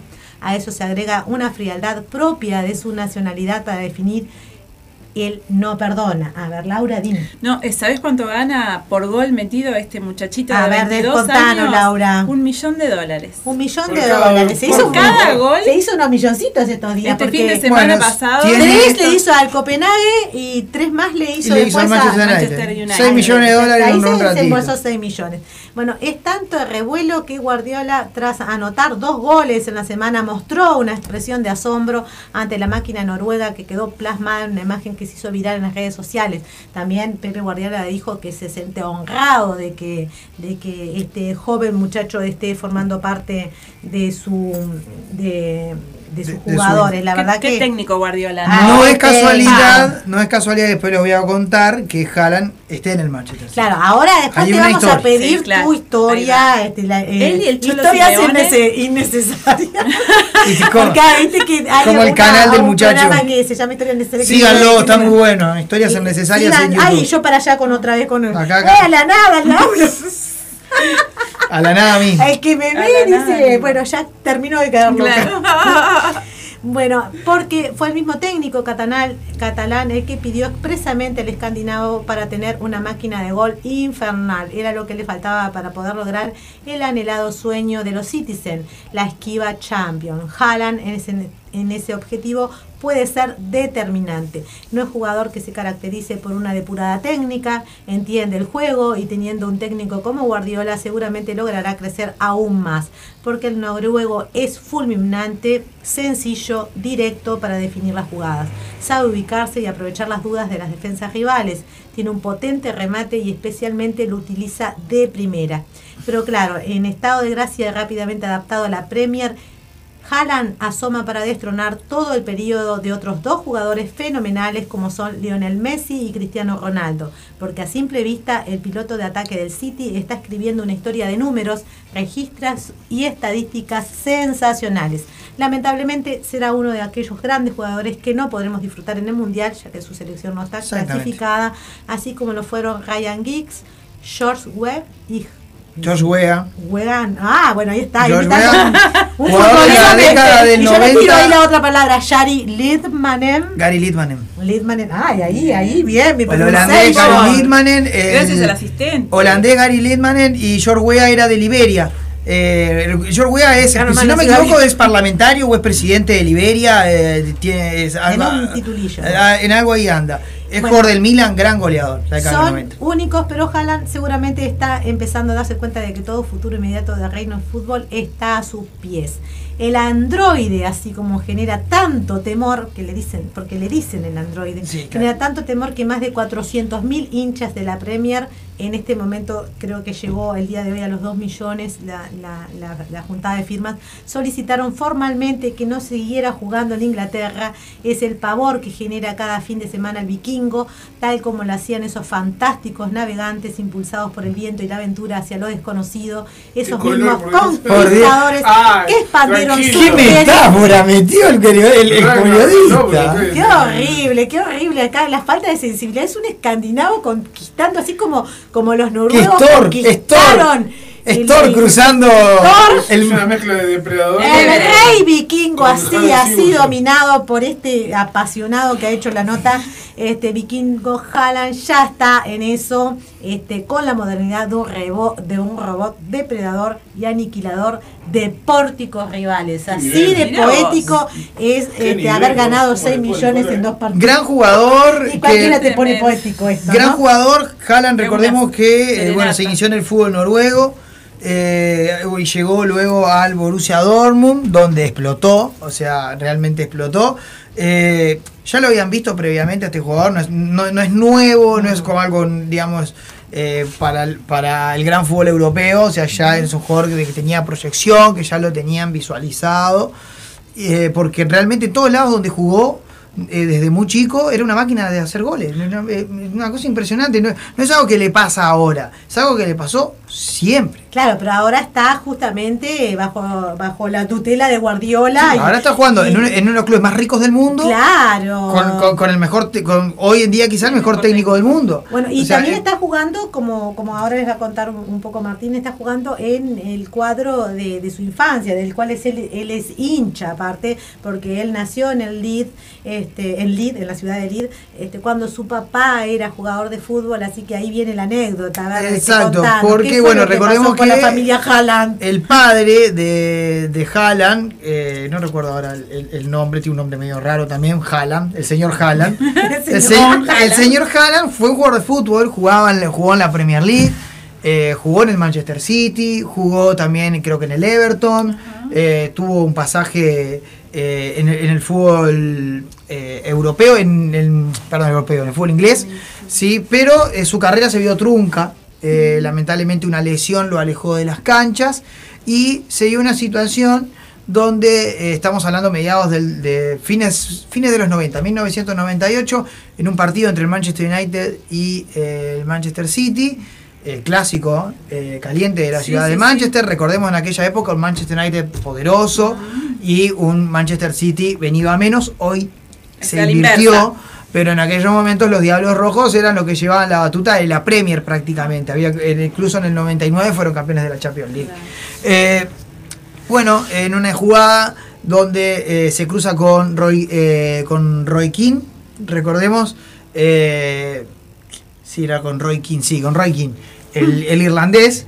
Recordemos que es un jugador muy violento, muy agresivo, eh, de grandes patadas, de grandes, de grandes escaramuzas, pero también un jugador muy técnico y, y muy, muy talentoso. De hecho, hizo muchos goles en, en su carrera. Tuvo un cruce con, con Haaland en una jugada donde eh, bueno, el, el jugador del Manchester United cae al piso y eh, Haaland, papá, va y lo increpa como diciendo, levántate, te tiraste al piso y eh, bueno, sufrió una lesión, Roy Keane tuvo que salir del, del- campo de juego, al final estaba lesionado de verdad el muchacho, ¿no?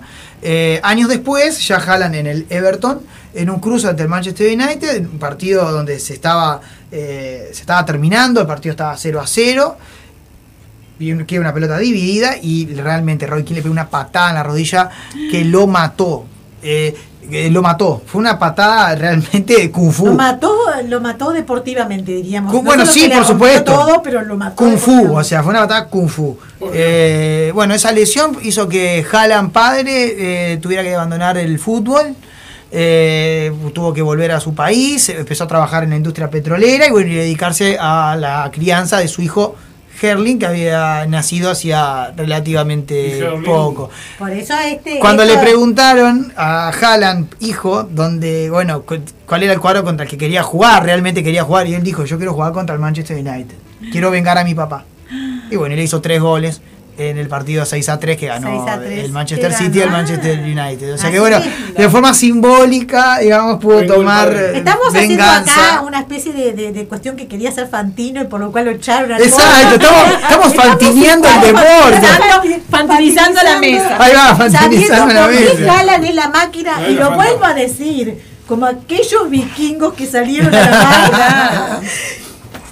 Salió Haaland a la mar de las canchas de fútbol y se, y se Y en el medio de la Se mar. vengó Y de- en medio de la de la cruzó con mar. Roy King, que era como, cru- que era. como cruzarse con, Y logró así de esta manera vengar. Claro, vengar. Y que es lo que quería hacer Fantino lo echan Claro. por su nosotros estamos viendo por Entonces, qué este chico es una máquina. ¿Cómo es? ¿no? Claro, El si Fantino, psicológico, Laura. Fantino le hubiese preguntado, le hubiese dicho, para, para, para, Para, para. para, para. ¿por qué no? ¿Vos le hiciste tres goles al. Manchester United porque estabas vengando a tu padre? O fue Para, algo- para, para, no me respondas ahora. Igual, aclarar ¿Te afectó que psicológicamente? Los dos, los dos Martín Esto es como la venganza de tuvieron una, una, una chan, chan. actitud de Fantino Venganza contra. Arnold. Ahí va. Los dos Martín Claro. acá tuvieron fantinazos Hacia- Milota. hacia la- hacia la nota Cortaron fuerte, pero para, para. Ay, pará, pará, pará. pará. Como un vikingo que viaja por la mar, pará, pará, pará. pará. No puedo, no- Aguanteá. Cinco. Yo Yo entiendo que tenés que, tenés que llenar carateres porque no llega. no llegaba. Entonces tenías que meter una metáfora larga de 20, 30 letras para llenar. Pero ¿cómo te quedó? fuiste poquito. ¿Cómo le quedó el ojo? Yo sé que ¿Cómo te el- esa, eh? Está grandecito, pero tampoco. Que te mimoseaste ahí. Ay, ay, ay, te picó. Pero tuvo actitud de Fantino, me siento, me siento como Fantino. En momento, yo quería saber del yo y el En inconsciente. este momento Fantino de la mesa roja, está loco.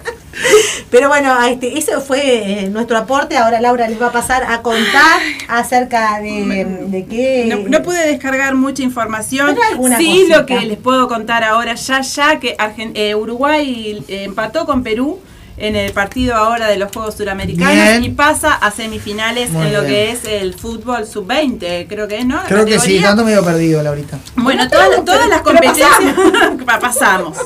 Pasamos. Eso, lo- eso hay que mirar, ¿no? El paso medio Y lleno. sé que claro, ganamos, y sé que ganamos en el fútbol lleno. femenino, le ganamos a Argentina en resultado Sí, histórico. Sí, sí, también. Tengo que buscar eso. 6 a también, 1 no- no lo puedo descargar. Bueno, las competencias, todas las competencias eh, de hoy sábado se iban a transmitir por Canal 5. Uruguay está pisando fuerte en los décimo, en los décimos segundos Juegos segundos. Sudamericanos que se celebran en Asunción, Paraguay. La Celeste, que participa con la delegación más grande de la historia, selló la mejor actuación de los Juegos en remo, ganando el medallero de la disciplina por primera vez en la historia al acumular 10 medallas. 6 de oro. Sabemos remar. Sí, sabemos. La tenemos clarísima. Sabemos remar. 22 Uruguayo en remo, uruguayo en remo es lo nuestro. Un logro de. Claro. de- Es lo nuestro. Pone- Hay 3 millones remando. Remando, De imagínate. medallas, de medallas poco. Imagínate, 6 de oro, 2 de bronce Vámonos. y 2 de plata con Bruno Cetraro y Felipe, Claro, Cli- y Felipe Kluber Kluber. Como principales Unas bestias. referentes. Unas bestias van a que bueno, ya están en la historia del deporte nacional, ¿no? Pero Qué divino. Así es. Cada Qué vez que participan siempre traen alguna medalla, siempre rompen algún récord, es realmente impresionante lo que lo que laburan. Y, y- y son reportes que aquí en el país no están, eh, digamos, eh, no hay respaldo, no hay respaldo No. económico, eh, se tienen que rescatar realmente solos, comprarse las cosas solos. Eh, Es una remada a- a ver linda, si- ¿no? Es una remada de verdad. Quizá ahora puedan tener quizá algún patrocinio internacional, alguien que los, los esté asistiendo, pero llegaron ahí remándola en dulce de leche. Así Tremendo. es, así es. Literal. U- Una nueva medalla para la delegación uruguaya. La selección sub-20 femenina de fútbol se clasificó a la final a ven- al vencer 2 a 0 a Colombia con goles de Oriana Fontán y Belén Aquino, que Sí. quiero destacar, Belén Aquino, que, que jugó en la sub-13 del el Club Babi Fútbol Independiente de Lezica de allá, Qué donde grande. juegan mis hijos. Ay, Así que bueno, eso es una, Una es gran un- jugadora, una gran Una gran una goleadora. gran goleadora, una gran goleadora Belén Aquino. Este sigo buscando compañeros, buscando, sigo buscando. Seguimos, seguimos. Sí, hay em, ¿Qué más tenemos, Laurita? Laurita, contanos. por acá. bueno, también que le ganamos, eh, que empatamos con Uruguay, eh, Uruguay con Paraguay, eh, también lo que es sub-20. Así como un montón. Un montón de medallas. Vamos No, trayendo, vamos vamos Vamos a destacar que en remo tenemos esa cantidad Sí. de medallas, que la verdad que es un récord. Y que falta todavía, ¿no? Porque, Porque los juegos eh, em, clausuran el 15 de, de octubre, así que todavía tenemos para, para ir recolectando Para medallitas y traernos en todo lo que son los deportes en este en estos Juegos UDESUR 2022. Espectacular. Perfecto, bueno, y del fútbol uruguayo no le vamos a decir grandes cosas, está en todos los portales del mundo. No, podemos hacer, hacemos una pausita y yo puedo hacer un resumencito de la fecha si quieren. Eh, ¿no? ahí ¿Quién va. está jugando ahora? Dale, después hacer. nos vamos a una. A, a- también a vamos a tener Pausini. recomendaciones culturales, ¿eh? Vamos a hacer una pausita. Ah, tenemos antes- cartelera, antes- tenemos antes de- cartelera de toques también. Tenemos- Bien. hay cartelera de toques, este, todavía nos está faltando la cartelera cultural, de alguna vamos a, a recomendar por si está medio feíto, como estamos Ideal viendo para hoy. el cine, sí, Este, sí. ideal Está para ideal el para bicharse cine hoy. Y, para, y también para los que tienen aquellas aplicaciones Netflix y demás, este, hay algunas recomendaciones interesantes. Buenísimo. Y Laura, lo que te haya quedado por ahí de agenda Ahí va, también. dale. Le mandamos un saludo grande a El Kraken, ¿sí? Eh, bueno, clases de guitarra, clases de música en general y la sala del tiempo. la sala del tiempo. Sí, se comunican por Facebook, por, por Instagram, arroba la sala del tiempo, eh, arroba eh, eh, Santi-87 Ahí va. para eh, lo que es la sala del tiempo y para lo que son las clases ¿sí? de música, si querés aprender, si estás... eh, si estás ahí y querés cumplir el sueño de aprender a tocar un instrumento y subirte a un escenario, eh, de teoría. También. hacelo, hacelo porque nada, yo puedo decir que está de más. El. Yo soy la prueba viviente hacelo de que con está el de más. Hacelo con el Y hacelo con el Sí, hacelo con el Kraken. Si lo vas a hacer, hacelo con Y el si no, Kraken. ahí está. Montevideo Y Zen. Montevideo Zen también este, le mandamos un saludo, muchas gracias por el apoyo. También Maite este, masajes, este, de, bueno, masajes faciales, Ah. masajes para este, gestantes, bueno, un montón de terapias alternativas, este, para y también para paliar el dolor, este, Descontracturantes, eh, descontracturantes, estéticos. estéticos, faciales. Bueno, ay, todo ¿querés como quedarte música. así hecha una diosa divina, te vas hasta allí. Este, y también tenemos para a Maitezú, también Maitezú este, Deco. Deco, con todo, la, la buscan por allí en, en Insta. Maitezú-Deco. Este, La verdad que tiene cosas preciosas. Este, y bueno, bichen ahí la página y les hacen el pedido por, por la misma página que les, que les estará respondiendo. Perfecto. Y escuchen la mesa roja. Escucha la Suscribite. Ander, suscribite a la mesa roja. Ander. Sublimaciones. Sublimaciones, que siempre le estoy diciendo este, mal el nombre, que también es nuestro nuevo. Sublimado, Exacto. perdón. No, Sublimado. Ander sublimado. Le mandamos un abrazo Bueno, vamos a tomar una pausita, vamos Una a tomar pausita. un poco de aire, digo, una, una pausita. Vamos a tomar un poquito de aire. Bueno, Ya vaya volvemos. bailando, Ay, a qué velocidad. lindo. Ah, ¡Ya de la venimos! Aguante la mesa. ¡Vamos a la mesa!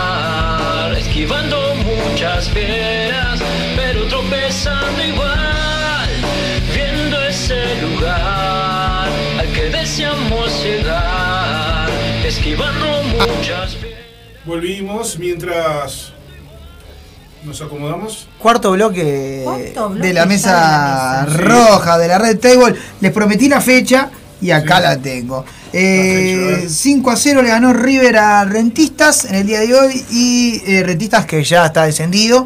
Eh, Danubio empató 1 a 1 con el Centro Atlético Fénix en Jardines del Hipódromo, mientras que River y Rentistas jugaron en el complejo Rentistas a las 7 y media de la tarde. Eh, ahora, ya ahora está empezando Nacional Defensor Sporting, así que eh, bueno, lindo partido para, para, Ah, para lindo mirar. partido ¿eh? para mirar a los que están en la casa con este día horrible. Sí, después de escuchar la mesa roja, eh, mirate Nacional Defensor Sporting.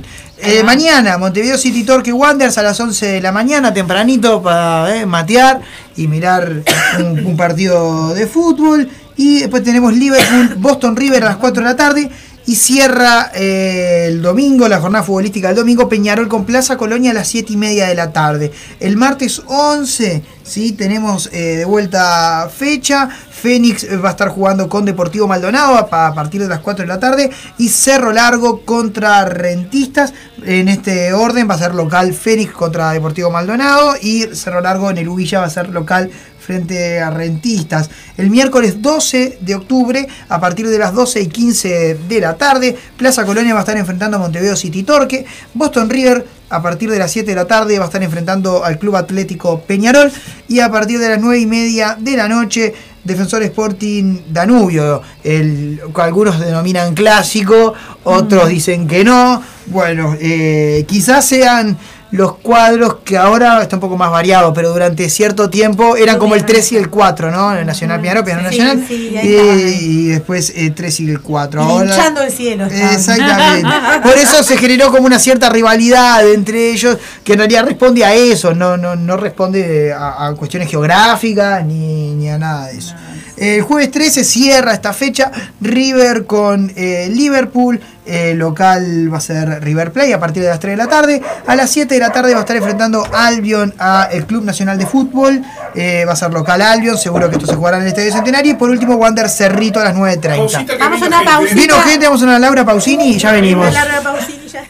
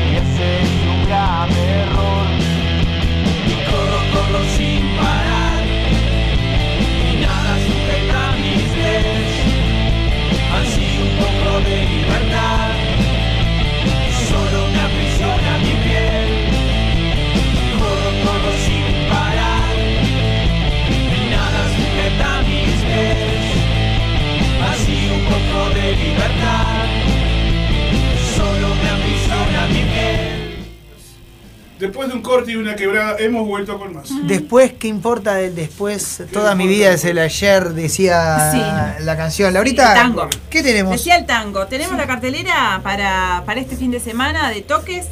eh, de otras épocas, hoy sábado 8 de octubre a partir de las 20.30 en el Teatro Sociedad Unión de San Carlos se presenta eh, rock y candombe en vivo. Tributo a la música popular del Uruguay de los 50, 60 y 70. Esto es, como les decía, en el Teatro Sociedad Unión de San Carlos y las entradas están a 250 pesos. Bueno, ahora calculo que van a ser eh, vendidas en puerta, ¿verdad? Porque se las podías comprar por, por hábitat. Con el vecino y los del Galpón, eh, volumen 1 en Inmigrantes, hoy en Juan Polier 1252, a partir de las 21.30 horas. El gato Eduardo con rock y blues de barrio en, eh, presenta, ¿verdad? El templo del gato con 40 años ya de Gran Bluesman, trayectoria. gran Bluesman el gato Eduardo. Eh, artistas invitados, Mauricio Ubal y Tabaré Rivero. Hoy sábado, como les Pavada decía, a partir de las 20 horas en el Centro Cultural Artesano, ahí en Peñarol. Este, Peñarol, Avenida Peñarol. París, Peñarol. Avenida París Inteligencia. y La Vía. No, no, no me lo diga eso. Esa frase me, me, me, me pone mal. Peñarol Guau. es penal, me, Peñarol es quemar, Peñarol es quemar. me pone mal. es. Bueno, hoy también. Peñarol es ganar campeonato. Eh. Eso de Peñarol es ganar Copa Libertadores. Me, me enajeno, me enajeno, me enajeno. Es la carterera de Toque. El hincha. Hoy- el hincha, el hincha. y- no se El hincha, ¿eh? hablando del hincha, saliendo un poco de esto, es una nueva serie que se va a transmitir por Flow.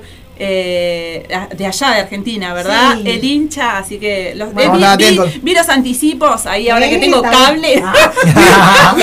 Ay, qué cogote. Qué cogote, Claro, eh, eh, comienza esta nueva Ahora serie. tenés más argentina. novedades para nosotros que tenés cable. Ah, eh, como les decía, se presenta hoy en, en el auditorio Batalla de las Piedras la cuarta fecha del ciclo Metal Under. Eh, se van a estar presentando ahí Abneuma y Carnage. A partir de las 21 a 30 horas A y todo con metal. entradas, sí, y con entradas a 200 pesos, eh, la cuarta fecha del ciclo Metal Under en las Piedras. Hoy, como ya todos sabemos, este Acá Fanny. Maldonado eh, hay banquete. Acá Fanny nos pone, buena gente los de Trípode. Ahí está. Agradable sujeto, sí, sí, totalmente, coincido, Fanny, coincido. Bueno, hoy Toxi también en Qué Atrevido Bar, a partir de las 21 horas en San José 907 con entradas a 250 pesos.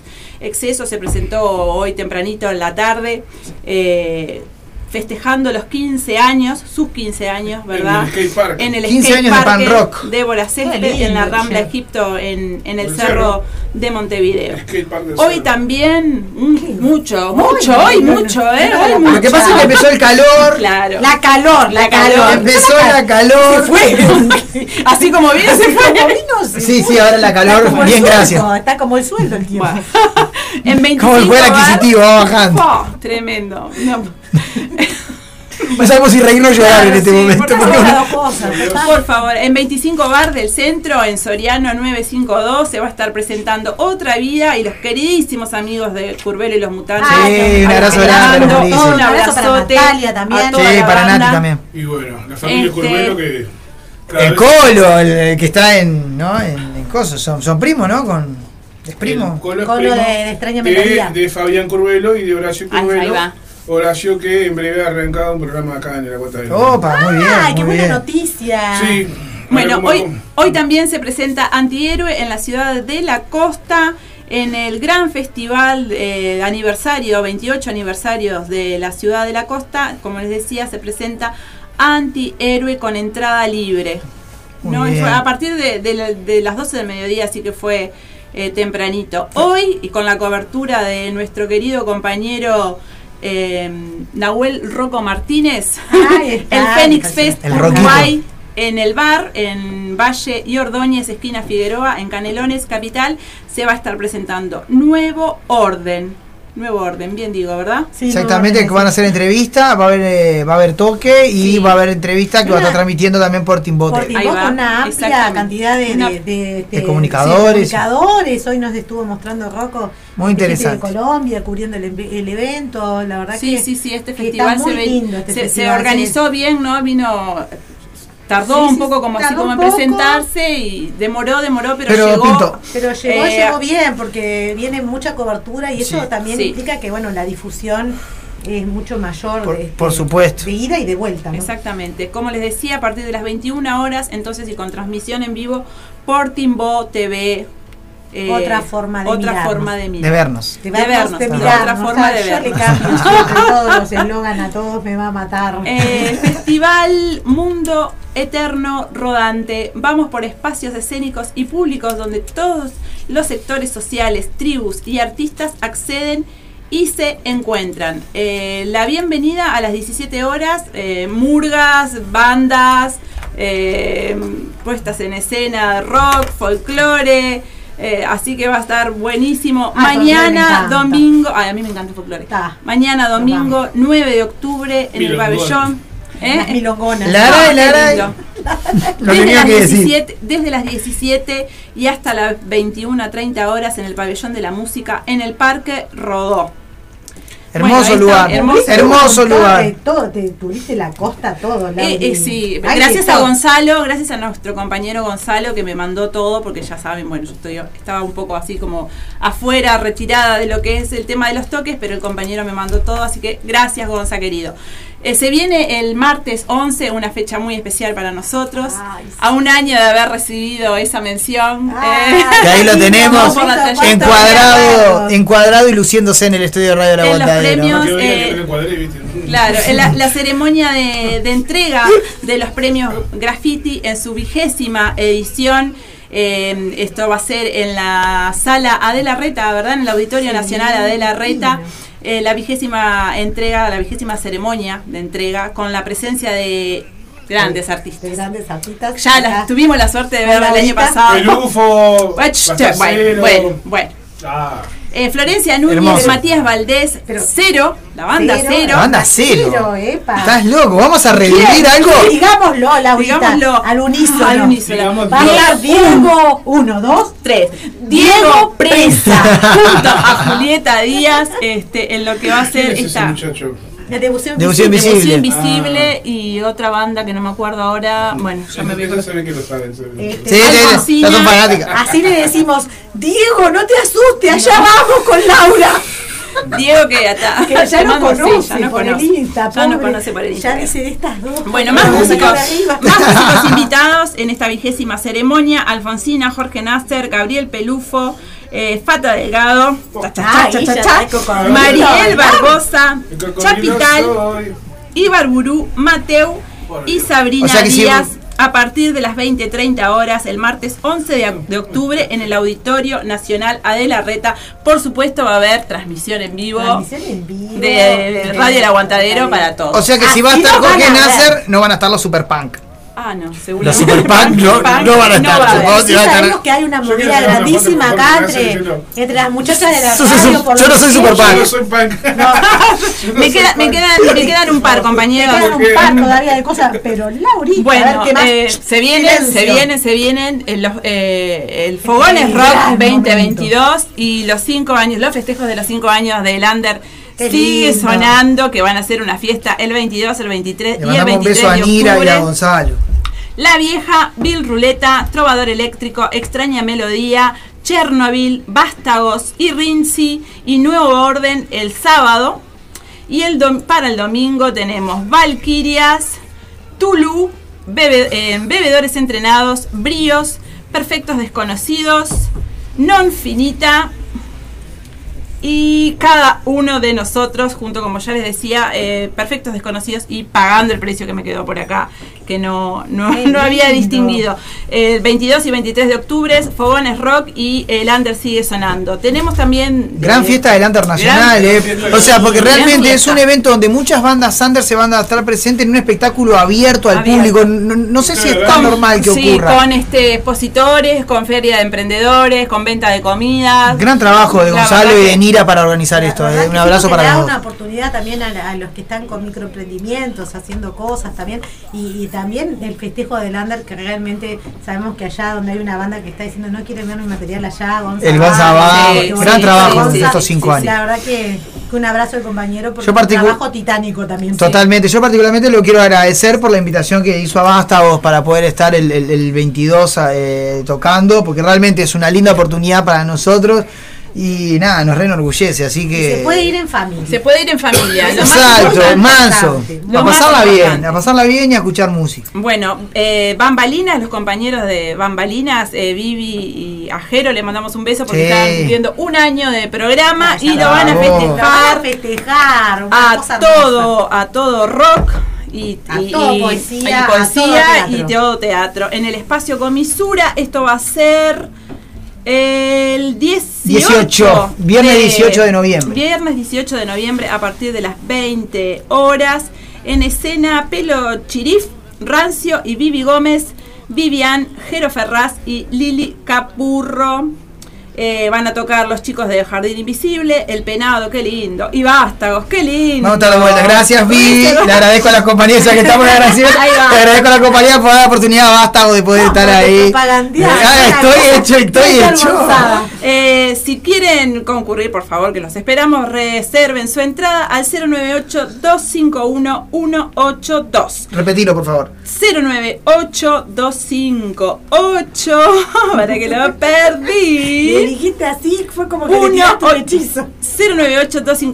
098-251-182. Llamen y compren entradas. Llamen y compren la entrada. Recuerden que el espacio es limitado porque es eh, un lugar cerrado, entonces está, hay que t- ser, este, anticiparse, ¿verdad? Para terminar con, con esta cartelera de fin de semana, eh, Rock en la Iberia va a presentar Los Another, Vástagos y la banda todas, de tu estamos. madre. Facturando Ya me da vergüenza ajena ya.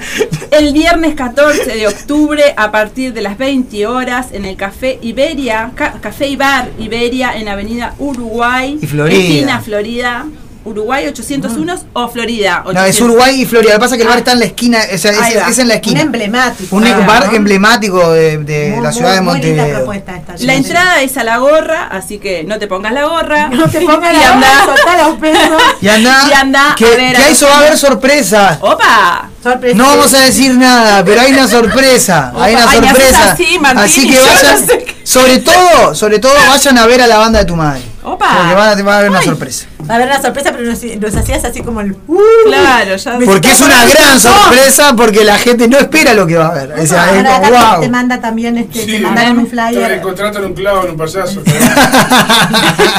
Bueno, hoy, hoy también, hoy sábado, a partir de las 19, así que puede ser que esté, que haya empezado todavía, ¿no? Porque viste que No, siempre. acaban de mandar, Ahí va. acaban de mandar, Eh, hoy en el café Otra Historia, ahí en mm, Cerro Largo y Paysandú. No, G Paysandú es ah, Jeep, Paysandú, perdón, Claro. se van a estar presentando Lilian Toledo, Lili Rodríguez, Luis Maya, Grupo Afropoético, El Penado. Le Pablo- mando un abrazo grande a Roque que está escuchando. Abrazo, Roque. Eh, Pablo Maric Performen, Rodrigo Collins, Ángela Ferreira, Lorena Massina y Alejandro Quino.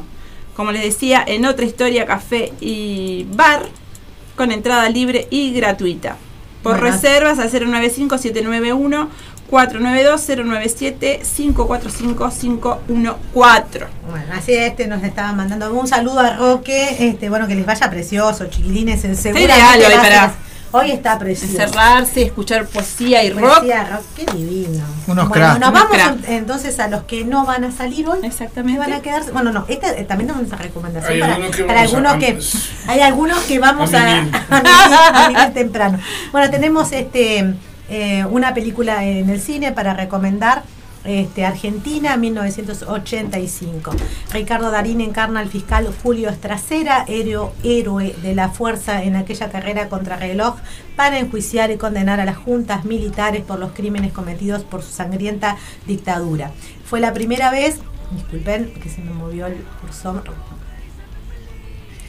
fue la primera vez en la historia en que un tribunal civil logró juzgar y condenar a una dictadura militar. Sucedió en 1985, después de que los jueces de la Corte de Apelación lograran arrebatar a la justicia militar el caso de los miles de detenidos secuestrados, torturados, asesinados y desaparecidos que asoló no solo a la Argentina, sino también a Chile, a nuestro país, Uruguay y a Paraguay en aquella siniestra alianza concluida entre las dictaduras del Cono Sur denominada Operación Cóndor.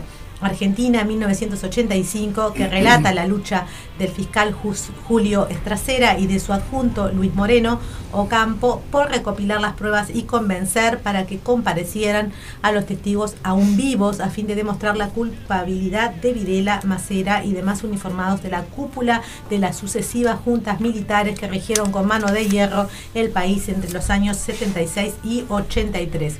Todo ello para que tuvieran un juicio justo, el que habían denegado a sus víctimas, sobre pretexto de conformar el otro bando de una supuesta guerra civil.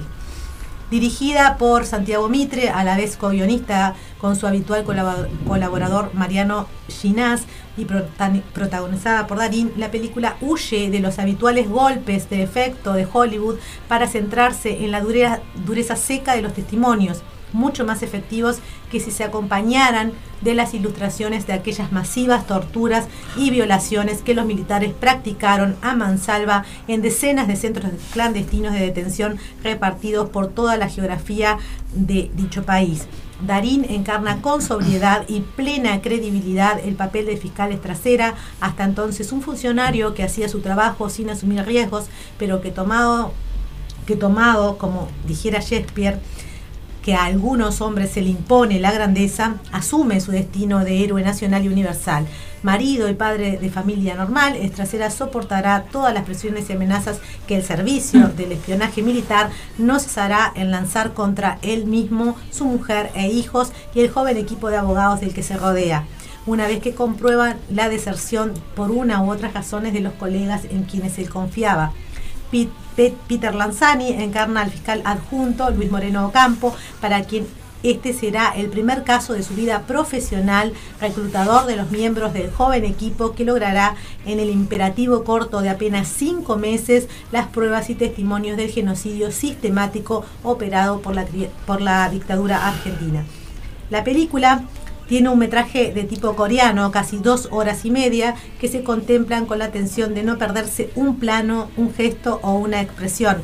No hay una sola gota de sangre que salpique la pantalla en ningún momento, pero se siente la emoción en cada instante que estalla en un alegato final en el que cada palabra acusatoria es un latigazo. El cine argentino ha designado a este film su candidato al Oscar, pero ya acaba de cosechar el premio del público del Festival de San Sebastián y aspira a más trofeos en el próximo de Londres. Los espectadores que fueron contemporáneos de aquellos episodios lo revivirán con renovada atención y los más jóvenes tienen una buena oportunidad de conocer a través del cine el periodo más siniestro de la historia de la Argentina. Y también, este, bueno, cabe aclarar que lo que van a ver reflejado en, en la película bien puede aplicarse a nuestro país porque este, son dictaduras que son eh, contemporáneas Similares. y Claro, similares similares. y bueno como se dice esto se en- enmarca en el plan Cóndor así que este, también hay un especial cuidado de parte de la del director y de los demás este, que- que participan en la película de no eh, demostrar la tortura este, como Claro, no ser escabroso. No no es, ser no es la noche de los lápices. No, Claro, como dijo Darín, exacto. no vamos a profundizar en, el- en lo morboso. Que ya sabemos, este, ¿no? Que- ya lo sabemos. Este, y buen- también porque hay un intento este, de, en, en esta película este, y, y dirigida este, a, a los ciudadanos argentinos de no seguir generando esta brecha. La grieta, La famosa grieta. Entonces, este, bueno, de, de ver desde el lado desde otros puntos de vista. porque a veces este adquiere mucho más fuerza también cuando son las palabras y no este bueno este poder de la imagen que sabemos que una imagen ya lo hemos Sí. oído vale más que mil palabras pero a veces este, No son necesarias, no, ¿no? son necesarias. Este bueno en algún momento tal vez lo fueron pero son películas que dudo mucho que algunas personas yo por ejemplo la noche de los lápices solo la pude ver una vez no la pude volver a ver. Otras películas similares tampoco las he podido ver. Este me parece muy interesante la propuesta por eso mismo de haber Sí, de, sí, de- sí. de lograr la gente que la fue a ver incluida algunas eh, algunas personalidades de la Argentina salieron muy impresionadas del, del del, este, Del contenido. del contenido, con mucha incluso Los hasta- diálogos de- hasta, Hasta Susana hasta Jiménez, Susana ¿no? Jiménez expresó yo estas cosas no las sabía entonces tal vez si tú le mostrás una escena así de tortura y demás la persona dice no yo no quiero ver esto esto no pasó lo Claro. niega pero dentro de un argumento donde está realmente la vida de una persona que está que tiene todo un desarrollo. Bueno, este, saben que Darín Se ve el es un- contexto, un, ¿no? gran ah, este, actor. Tal vez podríamos remitirnos también al secreto de sus ojos, donde él también este, encarna a, a un a un fiscal este, y bueno, de cómo a veces no es necesario lo morboso para llegar al punto y sobre todo para que llegue el mensaje. Este, esto nunca más. Este, ese es el mensaje. Bueno, eh, algunas recomendaciones para los que tienen Movistar Más. Tenemos la cinta de animación Charlotte, la historia de Charlotte Salomón, una figura del arte del siglo XX, menos conocida de lo que debería, relatada mediante una animación que captura la luminosidad de sus pinturas, realizadas en los oscuros tiempos del nazismo. Charlotte Salomón fue una joven pintora alemana de origen judío con unas complicadas relaciones familiares que se vio forzada a huir de su país hacia el aparente refugio de Francia ante el ascenso del nazismo. Los más de mil dibujos en los que Charlotte representó su vida son considerados por algunos especialistas como la primera novela gráfica de la historia. Este, bueno, también a los que no puedan verla porque no tengan este estar más, también este, estaría inter- interesante que, que googlearan, ¿no? Porque en. YouTube hay de todo, por lo menos para ver estos mil dibujos de los que habla, que, que cuentan Una historia. una historia este, desde esa perspectiva, como una judía víctima del nazismo, y, y bueno, me pareció interesante traerla. Para los que tienen Netflix, bueno, en el marco de este mes, que es el de concientización sobre este, el cáncer, vamos a recomendar las de la última, sí, de las de la última fila. ¿De qué se trata? Bueno, cinco treintañeras, amigas íntimas desde el colegio, que año sí, año no, también se van una semana juntas de escapada. Este verano ha surgido algo que las obligará a inventar nuevas reglas para su juego. A una de ellas le han diagnosticado cáncer. Hay viajes que te cambian la vida para siempre y hay vidas a las que un viaje cambia para siempre. ¿Por qué hay que verla? Con todo el cariño y la empatía que se podía esperar del director Daniel Sánchez Arevalo, nos lanza una gran pregunta a los espectadores y a los protagonistas. ¿Qué harían si supieran que les queda poco tiempo de vida? Así como cada una de las protagonistas propone un desafío de forma anónima que todas las del grupo tendrán que cumplir durante un viaje, durante el viaje, un reto que empieza como un juego y se convierte en un viaje de autodescubrimiento y sororidad que transformará sus vidas. Hasta prácticamente los últimos minutos no sabremos cuál de las cinco amigas es quien tiene la enfermedad. Y de hecho, las propias actrices tampoco lo supieron hasta que no tuvieron que rodar esta escena final. Pero este hecho es lo de menos. Lo que importa en los de las en la en las de la última fila es el trayecto y quienes lo recorren, porque pase lo que pase, todas llegarán hasta el final y seguirán estando las unas para las otras. Qué tremendo. Tremendo. En esta- Gran historia. Me pareció muy Gran interesante historia. porque Gran estamos historia. en el marco de este mes y este y bueno es interesante saber este cuando tenemos un diagnóstico en este caso en, en el caso este eh, no es un diagnóstico este ya terminal no este pero este me parece muy interesante que se haya rodado sin que ninguna de las actrices supiera Sí. entonces eh, tener que haberlo vivido claro. como propio Hay como una vos lógica. lográs eso Sí, lográs este, a ver, este, verlo como propio, podés empatizar Ujú. y, y invocar esta, esta famosa sororidad eh, que las mujeres necesitamos para comprendernos en la salud, en la enfermedad, en el error, en, en un montón de cosas que nos pasan en la maternidad, en, en todos los roles que, que nosotras tenemos y que se habla tanto de la sororidad, pero que tan pocas veces vemos en la práctica, sobre todo cuando nos enfermamos. Este, no es este esto que se dice, bueno, a, a los amigos se los conoce cuando estás enfermo y sí, en realidad este, eh, no se los conoce, se los desconoce porque uno se sorprende a veces de lo que puede generar eh, alguna enfermedad, así como un contratiempo económico o demás. Entonces me pareció interesante traerlo porque es bueno que empecemos a desmitificar esta enfermedad y, este, y a ponerlos en que es una condición a la que la- a las que todas las mujeres y hombres nos podemos enfrentar en la vida. Totalmente. Hay como una lógica en las filmaciones últimamente de como de mantener eso, ¿no? De no decirles a, las- a los actores qué es lo que va a pasar. Pasó en Juego de Tronos, lo recuerdo, que les iban dando, claro, le iban escribiendo los libros Y o sea, lo, lo van haciendo en el momento, ¿no? Pero eh, qui- quizá saque algo en el actor que no. Claro, que, no te- que, Sa- que ni él mismo sabía que saque podía algo de llegar su a... propia psique. Claro. Exacto. Porque en este caso, eh, todas las actrices tuvieron, sin saber qué hacer, tuvieron que, que ponerse en el lugar. ¿Qué Tremendo. harían? Claro. Porque hay un, hay un Claro, hay un juego hay ahí. un desafío Claro. en, esa, en ese. Es muy interesante. Eh, está muy interesante, la voy a ver porque la verdad que me pareció. un- Hay, hay muy buenas cosas. Sí, Este, yo en, eso en no- Netflix me gustan mucho las docuseries que están muy bien hechas. Bueno, vamos a recomendar para aquellos que son geek, este, yo un poco enterándome y Laura también de los que son los multiversos y demás Ajá. cosas. bueno, vamos a, a recomendar Andor. ¿De qué se trata? Andor explora una nueva perspectiva de la, galax- de la galaxia de Star Wars en la historia de es la historia de Cassian Andor. La serie cuenta cómo nació la rebelión en contra del imperio y cómo las personas y los planetas se involucraron. Es una era llena de peligros, decepción e intriga donde Cassian emprenderá un camino. Le estaba dando algo al sapo. emprenderá un camino no, no sé, no sé si Porque eres, eres geek. ¿Eres geek? Bueno, geek, escuche. ¿Cómo te consideras, geek o friki? No, es un pelotudo, pero,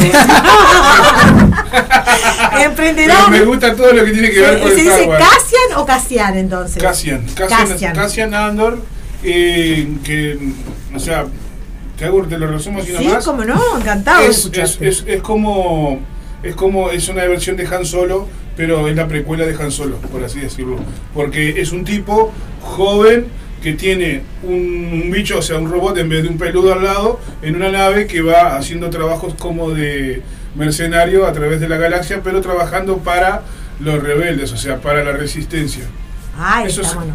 Muy bien. Bien. Ay, ¿Qué, qué aporte? Que he aprendido un montón. Ay, en dos segundos. Ahora me queda saber quién es Han Solo. Ah, Solo Harrison Ford Ah, sí, sí, capitán está, del, está. del- del- pero me extraña del halcón milenario me, me ofendo y me voy te dejo esperando. ¿Sabés Soy el qué? único- Soy el único valiente boludo que, que le gusta Star Wars, me parece. Esta gente de la mesa roja no entiende nada. Le está diciendo el zapa. ¿Por qué hay que verla? Le contamos a- la línea del tiempo en Al, Star Wars. al Gonza y al, Sa- y al Rocco le debe estar dando una CB. Bueno, estamos, Vamos nosotros, les estamos- vamos nosotros. les estamos No creo que estén escuchando. moviendo, pero nos van a Nos escuchar van a después, escuchar después y, y le se les mandamos vamos a ver las estructuras. La columna falopa. como revoleando el poncho. el ¿Cómo se llama sábado con Claudia? arreglar estos desastres. bueno, la línea de tiempo en Star Wars Sí. sufre una fractura y nos situamos cuatro años después de los eventos de Obi-Wan Kenobi. Muy bien, muy bien. A ver, ¿qué pasó en Kenobi? ¿Eh? No, no, vi. ¿Qué No, pasó en Kino? Si no viste la serie de Obi-Wan Kenobi, te lo perdiste. Ahí está, acá Si, un si me permite, le mando un saludito a Ana Martínez Picardo de allá de la pasarela Santa Lucía que nos está escuchando. Vamos arriba, beso grande, gracias por estar ahí. Gracias por estar ahí. A ver, ¿qué nos decías de Obi-Wan Kenobi? Nos perdimos eso. Sí. Yo no lo vi, yo no vi. La verdad que Que no vi. derrotó a- Derrotó a Darth Vader eh, por- Ah, Más preguntas. Este, fue cuando le, cuando, le romp- cuando le rompió el casco, que terminó la primera, la primera etapa de, la- de esta serie de Obi-Wan Kenobi, donde supuestamente resurge la fuerza, porque esa es la- eso es la, ese es el mensaje que deja la serie de Obi- Obi-Wan Kenobi, que resurge la fuerza, la fuerza de la, o sea, toda la cultura de los Jedi y todo eso que estaban perseguidos y que ya no existían más supuestamente, que estaban todos muertos, pero no estaban todos muertos. estaban de parranda. En ese-. Bueno, Me eh, encanta. Después de los eventos estos que estaban mencionando de Obi-Wan Kenobi, en un momento en que la tensión puede palparse en el aire. Los que simpatizan con el imperio se apoyan entre ellos. Y también ha comenzado a formarse el lado de la rebelión. La, la resistencia, la resistencia. Del pronto del que pronto formará parte Casian Andor y Cassian nuestro Andor. director también. sin embargo, ya estamos ahí. Yo le estoy echando todo así. Sin embargo, Claro, vos ponele, vos ponele, vos ponele. ¿Cómo se une a ellos? Piense, piensa en nuestro director. Conoceremos su infancia, la de Andor, no la de nuestro director. Que No quiere decir nada No. de la infancia. No quiere nada, pero él estuvo ahí también. Parece que a él estuvo los sucesos de Obi-Wan. Lo que pasa es que eh, nos, todos conocemos a Star que- Wars, el universo de Star Wars, cuando ya estaba instalada la lucha entre lo que era el Imperio que era la tiranía y la rebelión, rebelión. de lo que era la resistencia. de la- Seguro del, mal. Por eso, que se cuatro años antes y por eso Claro. es tan importante. Claro. Cuando, cuando para los- nació la resistencia. La previa. Ahí va. la previa, bien. la Sí. previa de la rebelión. Cuando se pusieron, cuando se- cuando se pusieron medio estupa los de, de los Ahí va. medio re- medio Vamos a re- quedar el movimiento guerrillero. Sí, Sin embargo, antes de ver cómo se une a ellos, Cassian Andor, este, conoceremos la infancia. Cassian su- Andor. Cassian Andor. Conoceremos su infancia, su pasado, qué influyó en el hombre en el que se ha convertido. Sin duda, Andor es uno de los productos más serios y maduros del universo Star Wars porque cuenta con un personaje que debe de evolucionar y convertirse en el héroe que fue capaz de sacrificarse por el bien de todos. Está dentro de lo que se conoce hoy en día como los héroes oscuros, ¿no? Porque en realidad ahora, viste que estaba, eh, antes era, era bueno y malo, pero Claro. sin embargo este tipo arranca desde el primer momento, eh, mató a dos guardias. O sea, él andaba, él andaba haciendo noche, por así de alguna manera. Andaba perdido. Andaba haciendo noche. noche y lo detienen dos guardias. En la lucha accidentalmente mata a uno y, y el otro no lo mata accidentalmente. Entonces queda ahí. O sea, es bueno, se va Pero- a desarrollar como un héroe de la revolución, pero Tiene un pasado tiene un oscuro. pasado oscuro. Claro, o sea-. No es como, no Claro, es como es- Han Solo, que era el héroe perfecto, el que... que, Para- que para nadie- todos bueno. Claro. No sé si Nunca algunos mató a habrán nadie. visto esta película este, Protegido Ah. con Bruce Willis y este, Samuel Samuel, Jackson. En donde ahí ya, ya entra la figura del antihéroe, Sí. que también es héroe. Porque a veces, ¿quién dice que el héroe tanto tiene razón? Y el antihéroe no tiene sus razones también para, para, para ser antihéroe y para defender lo que él defiende. Esa es una película. Aparte está bueno porque cuestiona esa, esa lógica de- de- del héroe perfecto, ¿no? De, de que es todo bien y es todo bueno y no, o sea, Y a ver, la gente no es toda buena O sea, ni es toda mala, ¿no? Mismo- Le agrega un poco de humanidad al asunto. En el mismo universo de Star Wars, el mismo eh, Darth Vader eh, le pasa lo mismo. O sea, él es malo porque el, la- el bien lo llevó a ser malo. O sea, un Jedi lo llevó a ser malo. Obi-Wan Kenobi. Supuestamente, dentro de esa historia, ¿qué tan malos somos o qué tan buenos somos?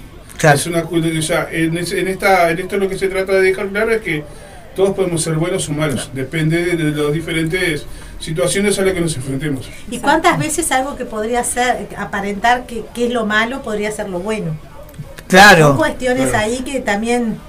Son Tremendo, cosas ¿no? Bueno, pusimos filosófico. Porque el- a- el- el- se el- el- cosas ahí.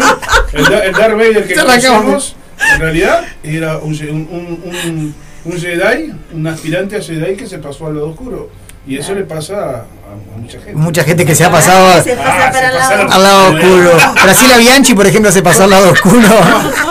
Esa, esa es. el- No, al lado oscuro le dijo, no señora, acá tampoco es.